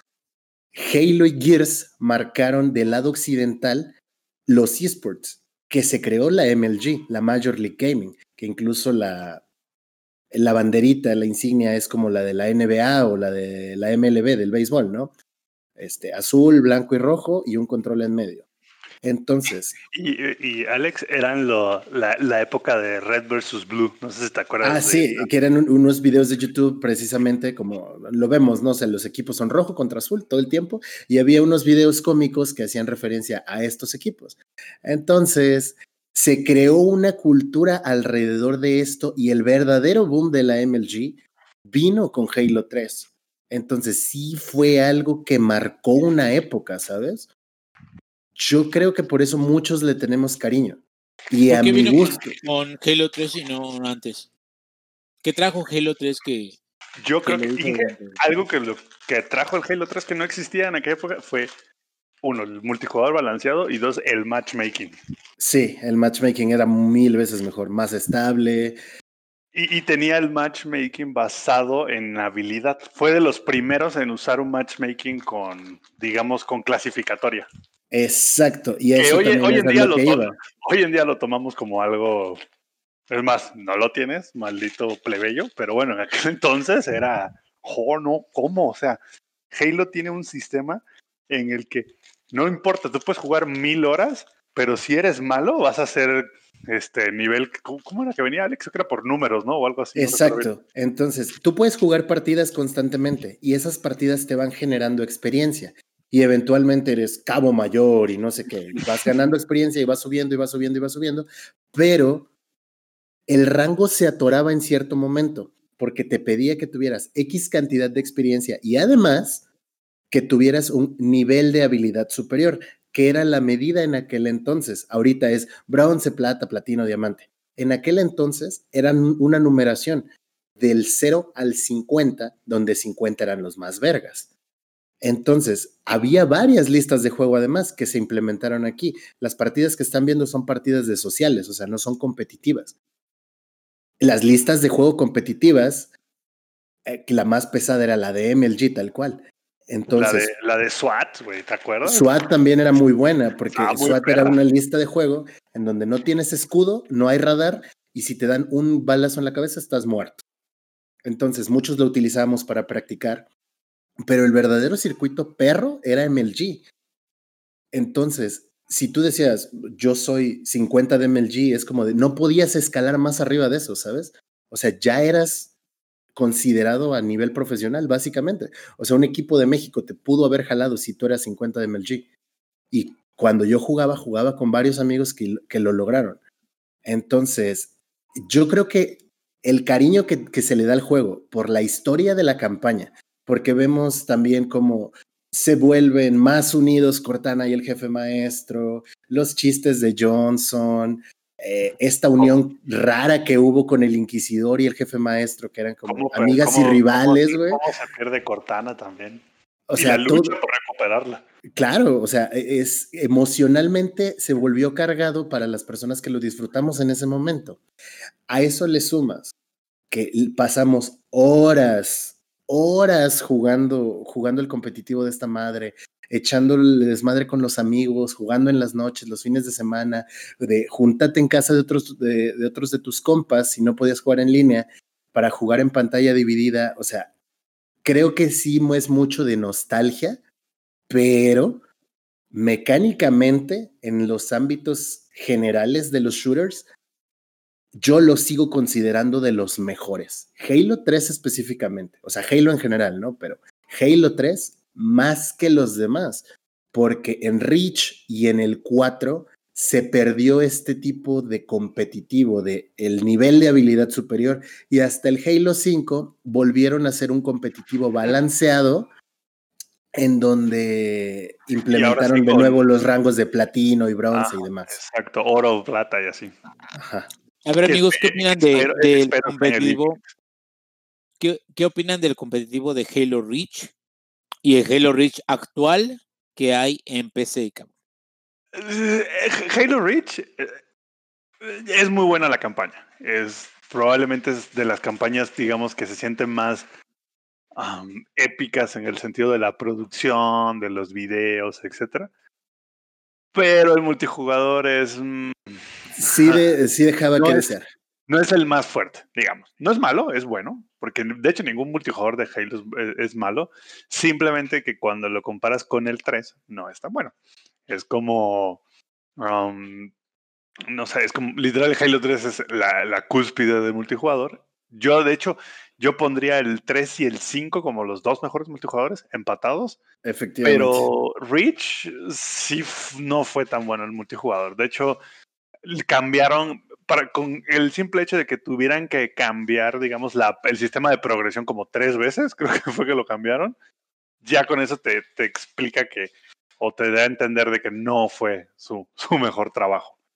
Ahora yo quiero preguntarles cosas un poquito, no sé si necesariamente técnicas, quizás sea un poquito más de feeling que de otra cosa, pero yo recuerdo que comentaron, lo que no me acuerdo es que si fue con el Reach o con el 2 de PC, que sentían como que raro cuando se movía y que tiene algo que ver con que había sido diseñado para hacer un juego de consola y al jugarlo con teclado se sentía raro.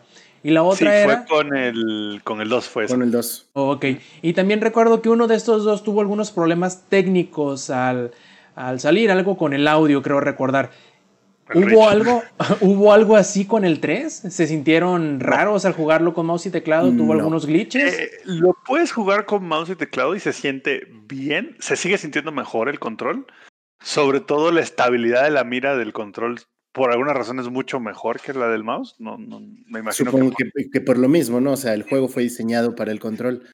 Y, pero el tema del audio fue el Rich, que de hecho hasta la fecha no lo han terminado de, solucionar. Y es que el audio del Rich, eh, por unos temas bien complicados ahí de, de los códecs del Xbox 360, digamos que el juego se ve y se, bueno, se escucha más bien, medio raro. En, a tu otro punto, no, la verdad es que Halo 3 sin duda fue, bueno, ha sido el, así que la obra maestra hasta ahora de De, 343. Bo- de Bungie, porque bueno, en su No, tiempo no, lo bueno, hizo de, Bungie. de 343 en el sentido del hacer el port de, Eh, sí. a, a- a la PC. Y sí se siente, o sea, y ahí totalmente, se los juro, no es por el fanboyismo. Cuando yo tomé el control de vuelta y volví a jugar el multijugador, sí me sentí cómodo. O sea, definitivamente el nivel que tengo, lo pueden ver, ¿no? En, en este footage, no es Ah, el, ah, ese, es- o sea, es- da bastante, deja bastante que desear, sinceramente. Pero eh, sí me sentí muchísimo más cómodo que cuando agarré el, el del Halo 2 o el del Reach. Sí me sentía diferente y creo que lo acomodaron mucho mejor y se siente más natural a como lo sentimos en el 2006, güey. Ahora, yo juego con, con el control por lo mismo. Yo podría jugarlo con mouse y teclado, pero mi comodidad no es la misma. Ya no me voy a sentir de la misma manera. Y seguramente si lo intento con el mouse y el teclado, mi nivel podría subir aún más de lo que fue alguna vez. Maybe. Pero no siento que, que yo pueda hacerlo. Tal vez para alguien que está acostumbrado desde siempre a jugar con mouse y teclado y nunca jugó con control este tipo de shooters, lo, se va a desempeñar excelentemente bien porque se siente natural de todos modos la maniobrabilidad con el mouse y el teclado. Sobre todo hay algo de, de, de Halo que, digamos, te permite jugarlo con control y seguir siendo extremadamente bueno. Es que en realidad Halo, a diferencia de otros shooters, no apuntas realmente. La, mayoría del tiempo haces hipfire. Y de hecho aquí lo, o sea, ahorita por los que están en Twitch, sí, Alex está apuntando, pero en el momento en el que Alex le disparen, deja de apuntar en automático. Entonces, al ser un poco el hipfire, digamos que pierde un poquito la relevancia el mouse. Es como en Call of Duty ahí sí, porque pues, todo el tiempo estás apuntando. Pero aquí, precisamente como era para control desde el inicio, eso yo creo que fue parte de lo que tanto nos gustó de Halo y yo creo que por eso nos cuesta un poco más de trabajo hacer el switch al mouse y el teclado. Más allá de los, de hecho, a mí me gustan más los controles del teclado porque digamos que los mappings de las teclas están más fáciles que el, que el control, pero el tema del apuntar sí sigue siendo mucho mejor el donde, control para los donde dos. la capacidad, la capacidad de hacer un hip fire bien estudiado y bien trabajado no le pide nada a un disparo apuntado.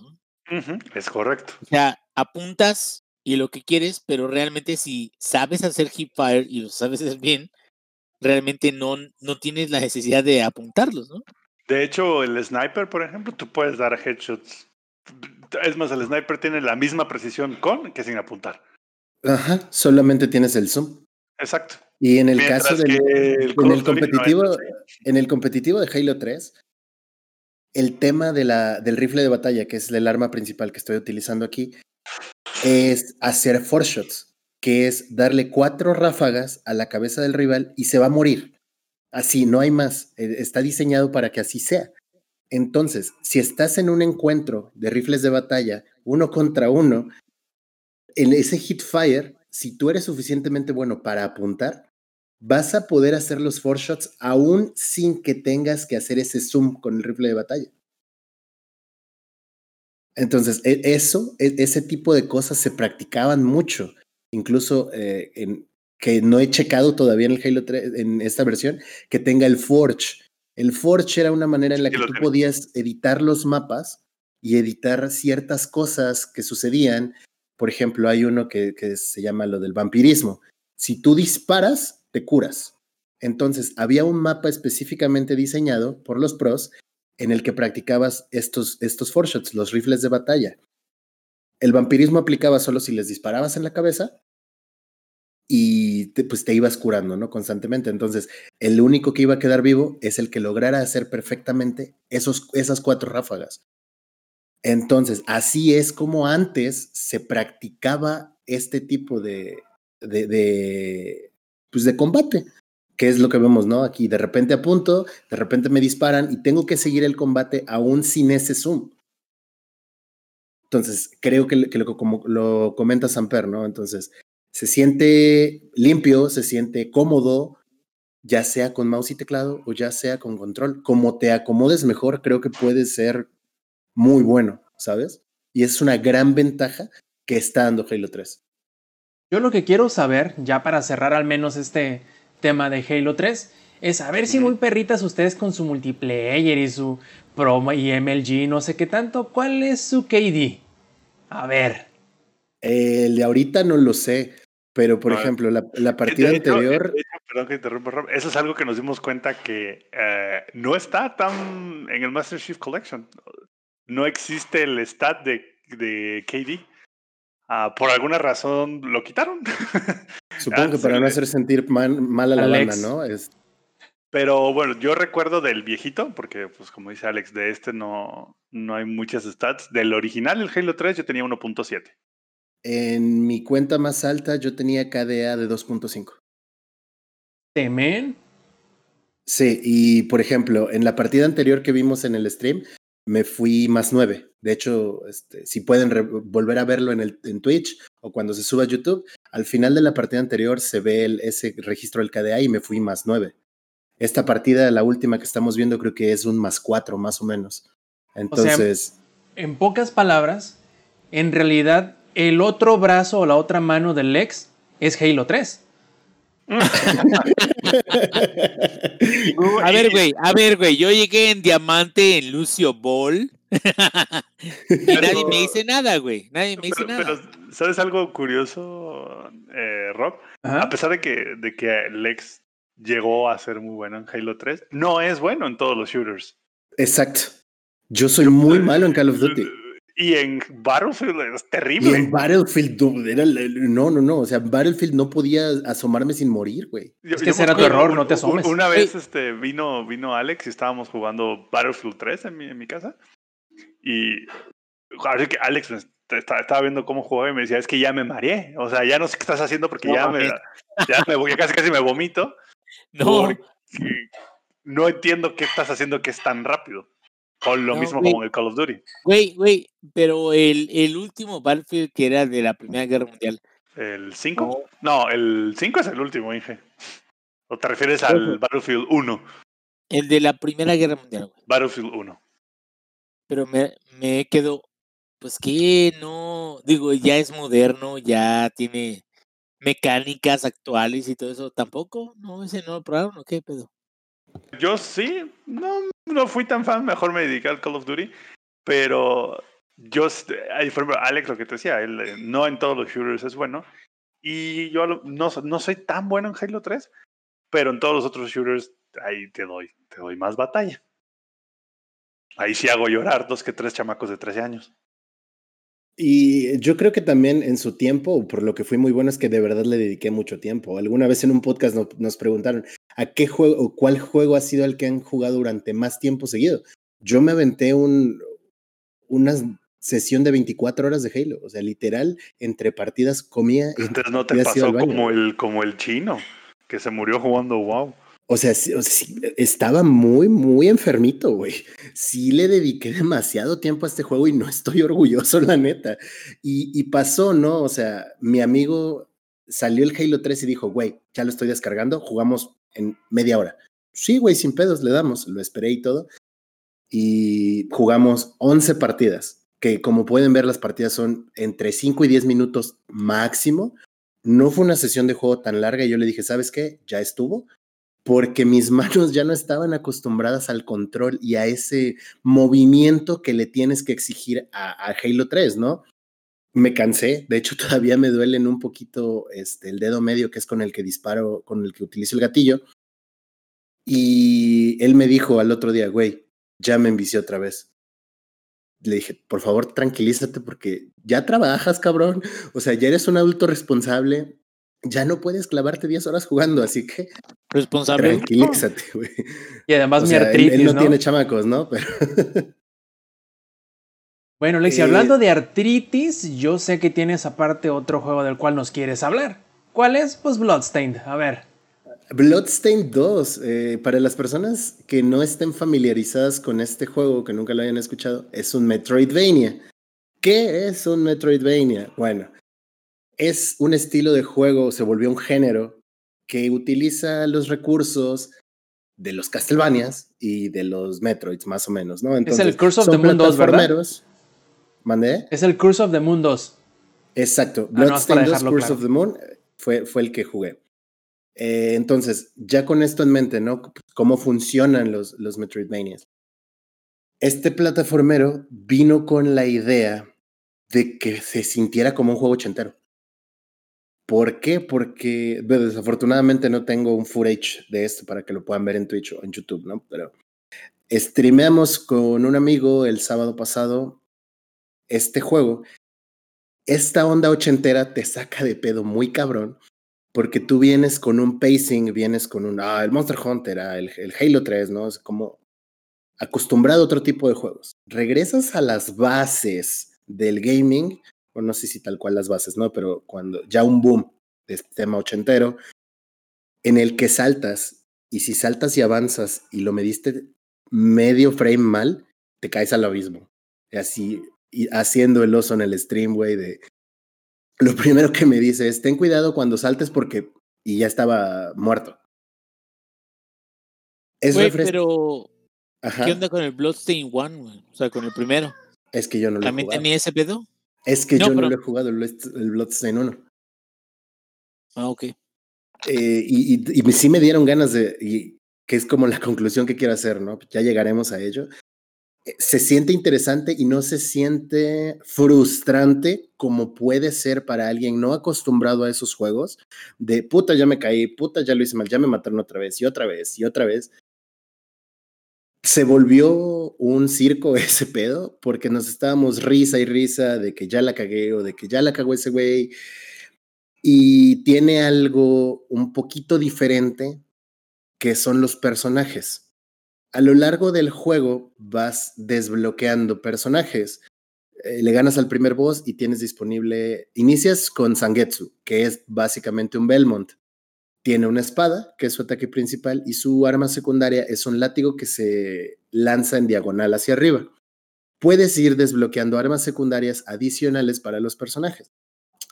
El segundo personaje es Dominic, que es una chica maga, que sus armas secundarias realmente son conjuros, donde su mejor conjuro es revivir a todo el equipo en el caso de que lo necesites, y su arma principal es una lanza tiene más rango, a diferencia de Sangetsu, y tiene mejor brinco, pero tiene menos vida.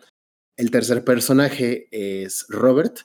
Es un shoot, el, el Robert tiene una pistola y literal dispara, pero tiene súper poquita vida y sus saltos son muy simplones. Y el último personaje es Hachi. Hachi, el de Hachiko, tal cual. Es un, un Shiva que tiene un mecha y pues tiene un montón de vida y puede quedarse en el aire y sus golpes este, melee también son muy, muy fuertes. Entonces el juego está diseñado para que, según el personaje que acabas de desbloquear, el siguiente nivel te sea más sencillo. Y tú puedes ir alternando entre esos personajes en los mismos brincos.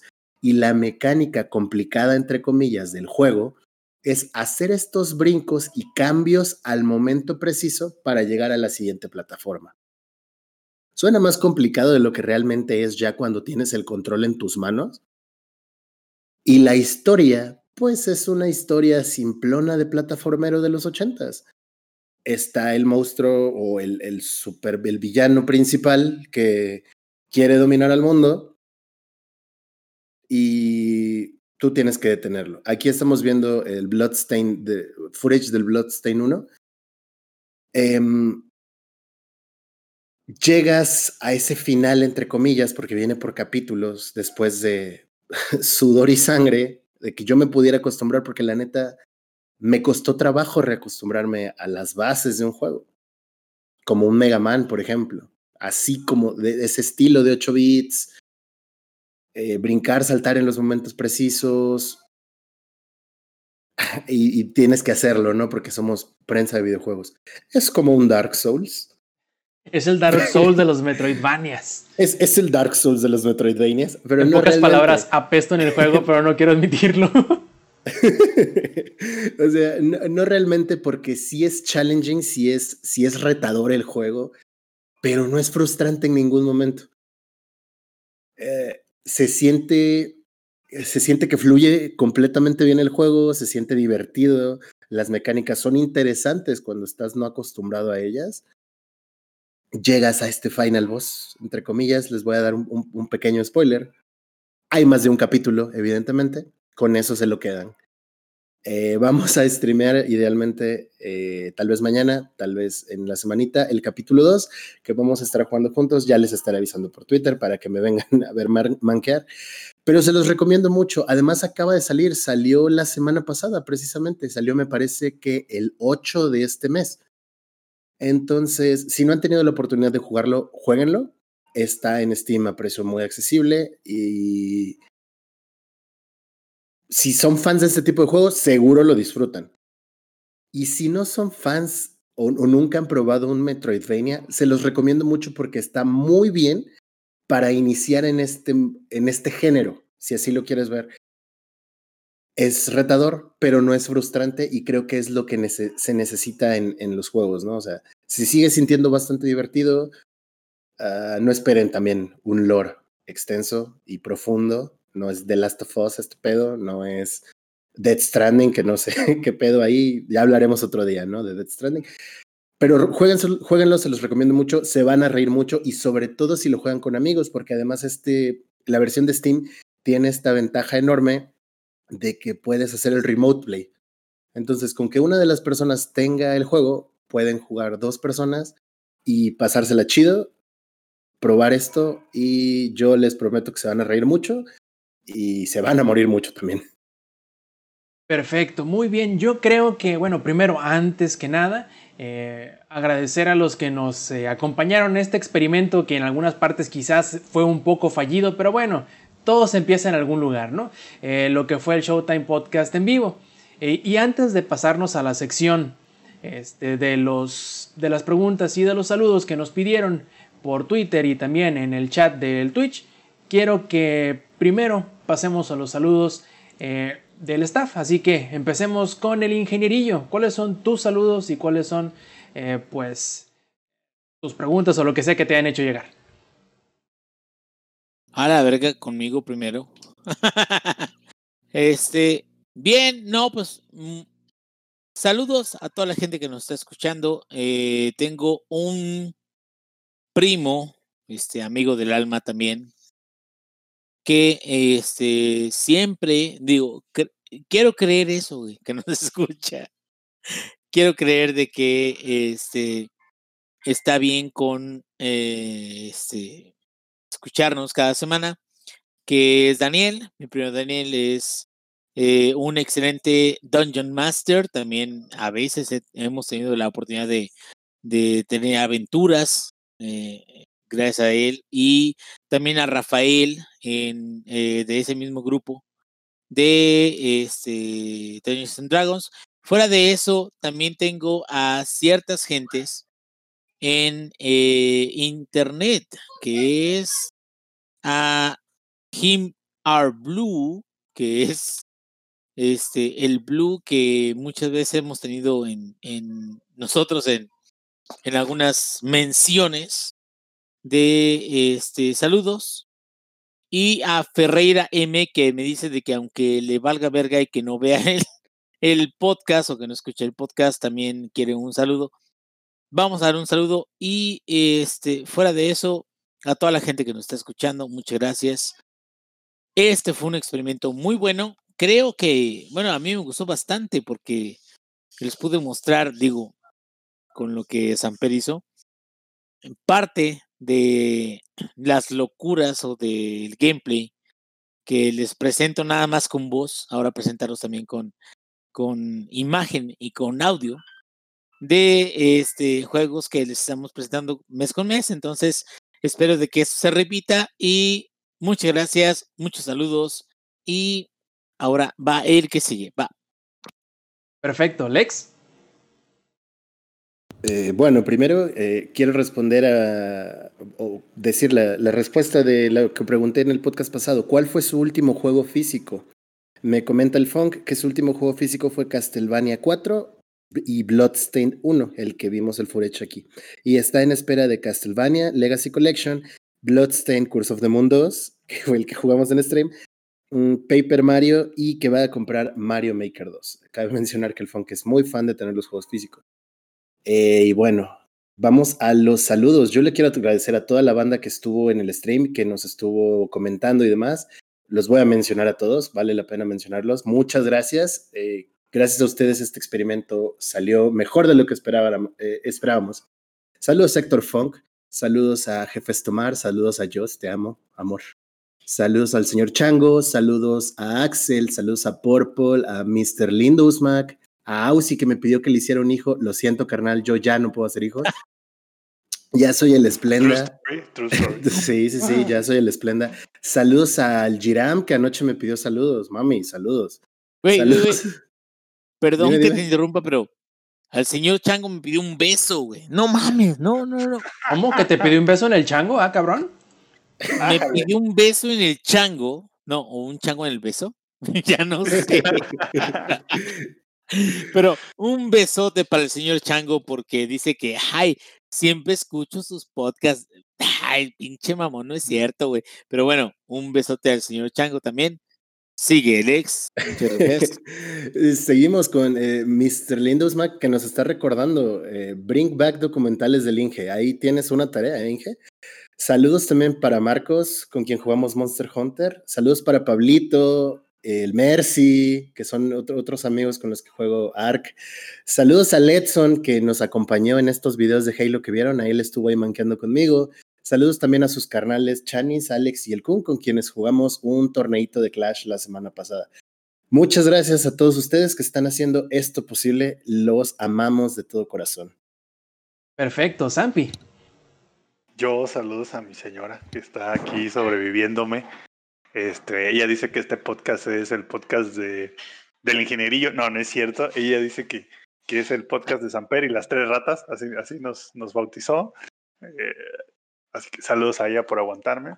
A todos los que están en el y estuvieron en el chat de Twitch y digamos, estuvieron conmigo durante este experimento del día de hoy. Espero no me haya quedado tan rascuacho, tan feo. Este, el Fures que faltó, todo es culpa de Alex este, y de Rob. A mí no me vean. Este, y bueno, saludos también a toda la gente de The Guild de Dell y a la gente del Dell Gaming Club que le están echando muchísimas ganas a los torneos. Ahí va, decir algo. Si me, quieren ver en, en, si me quieren ver en, en webcam, nomás díganme, este, mi OnlyFans. de hecho, de hecho, sí, sí es este, el siguiente paso, digo, no es el OnlyFans el siguiente paso, pero el siguiente paso es este eh, haremos lo posible por mostrarles más allá de que unas imágenes, mostrar estas caras gordas. Que, que sí, va a haber, sí va a haber OnlyFans, ahí estamos trabajando con, un amigo. caras, con, gordas hablarás por ti, flaco. Con, estamos planeándolo con el Roy, lo vamos a vestir de trap y es el próximo Sneaky, ¿eh? Ya nos preguntan acá, ¿eh? y besos en tus patas. Yo ya tengo un bra y una tanga, güey, que puedo utilizar, güey. Entonces, nomás díganme y, lo presento para el programa, güey. Strong Hype nos pregunta que saquemos el OnlyFans, dice. y este, la, idea es esa, ¿no? La, idea es este, incluir unas webcams de streamer chichona. y, y bueno, gracias por participar en el experimento del día de hoy. Muy bien, y primero, antes de pasar a los que yo tengo apuntados aquí, los, las preguntas y los comentarios y los saludos, si ustedes quieren aparecer en alguno de estos, ya sean preguntas o saludos o comentarios, simplemente háganoslo llegar. Todos los comentarios que nos hagan llegar, ya sea en langaria.net, ya sea por Twitter a cualquiera de nuestros eh, usernames o estando en vivo, guiño guiño, durante la transmisión en twitch.tv diagonal langaria los viernes a eso de las 8 y media de la noche, hora de CDMX. Pues ya saben, cáiganle y los incluiremos en nuestros saludos. Y ahora sí, primero que nada, el más importante y no quiero que nadie se me sienta. Un saludo a mi novia Mari, que pues ella, muy bien sabe que la amo. En fin. Vamos a ver a qué tengo aquí apuntado para ustedes. Eh, nos contestaron y nos dijeron, el Caguas nos dice, hermoso, muchas gracias Caguas. Felicidades muchachos por el episodio 200, me dieron ganas de conseguir Alex, pero con todo y un VR. Vamos a ver, está bastante cariñosito, pero vale la pena, ¿verdad, Zampi? Ah, ganas poco, no está cariñoso, ganas no, deja de esto. Caguas es este parte de lo que era controles antes. Entonces, no, que le entre, güey, que le entre. Y ese sí jugó Half-Life 1 y 2, ahí vas. Sí, sí, no, que le entre, que le entre y que nos diga su opinión, a ver qué onda con el, el VR. Güey, no tiene hijos, no tiene hijos. Ese es el, cabrón? el mayor obstáculo. ya somos por cierto, Por cierto, ahí estamos siendo unos groseros. Eh, otro nivel nos pidió un saludo. Saludos también a otro nivel. Gracias por acompañarnos. Y justo iba a llegar a eso a un rato más, pero bueno, ya me quitaste un saludo de encima, está muy bien. En fin, dice él, lástima de la pobreza. Y pues bueno, nadie pues, todos somos pobres y nos ponemos en relación del Zampi, así que pues, es normal. Un saludo de mi carnal Rion Yun hasta Japón, espero le esté pasando muy bien. Eh, a mi compadre Roy Phoenix, que sé que no le está pasando muy bien por cuestiones de trabajo, pero este güey nunca la pasa bien por cuestiones de trabajo. Pero pues, ¿quién la pasa bien en cuestiones de trabajo, no? Todos le sufrimos días menos, días más, pero le sufrimos. Eh, también Jacobo GS nos comenta que él compra cosas físicas por eso del coleccionismo. Y yo le digo, no todos tenemos una parcela donde poner todas las chingaderas que compramos. Pero bueno, algunos tienen más espacio para acomodar sus eh, coleccionables que otros. Eh, por otro lado, ya pasamos la pregunta de Omega X0 hace pues un ratito durante el podcast, pero le damos saludos como que no. Y Ragnaros nos dice, que el último juego que compró en físico fue el remake de Final Fantasy VII. Dice él, lo compré porque quiero tenerlo en la colección cada vez más decadente de mis películas y juegos en la repisa. Y no lo ha terminado el hijo de su pinche madre. Digo, digo esto con... Mira quién lo dice, ¿no? Mira quién habla. Autoridad, deja de eso. digo esto con autoridad. Porque es mi compa, güey. Porque no mames, güey. Digo, Ragnaros lo amo, güey, porque le he mostrado el mundo literario de, de este Brandon Sanderson. Ahorita está leyendo Outbreaker, que está.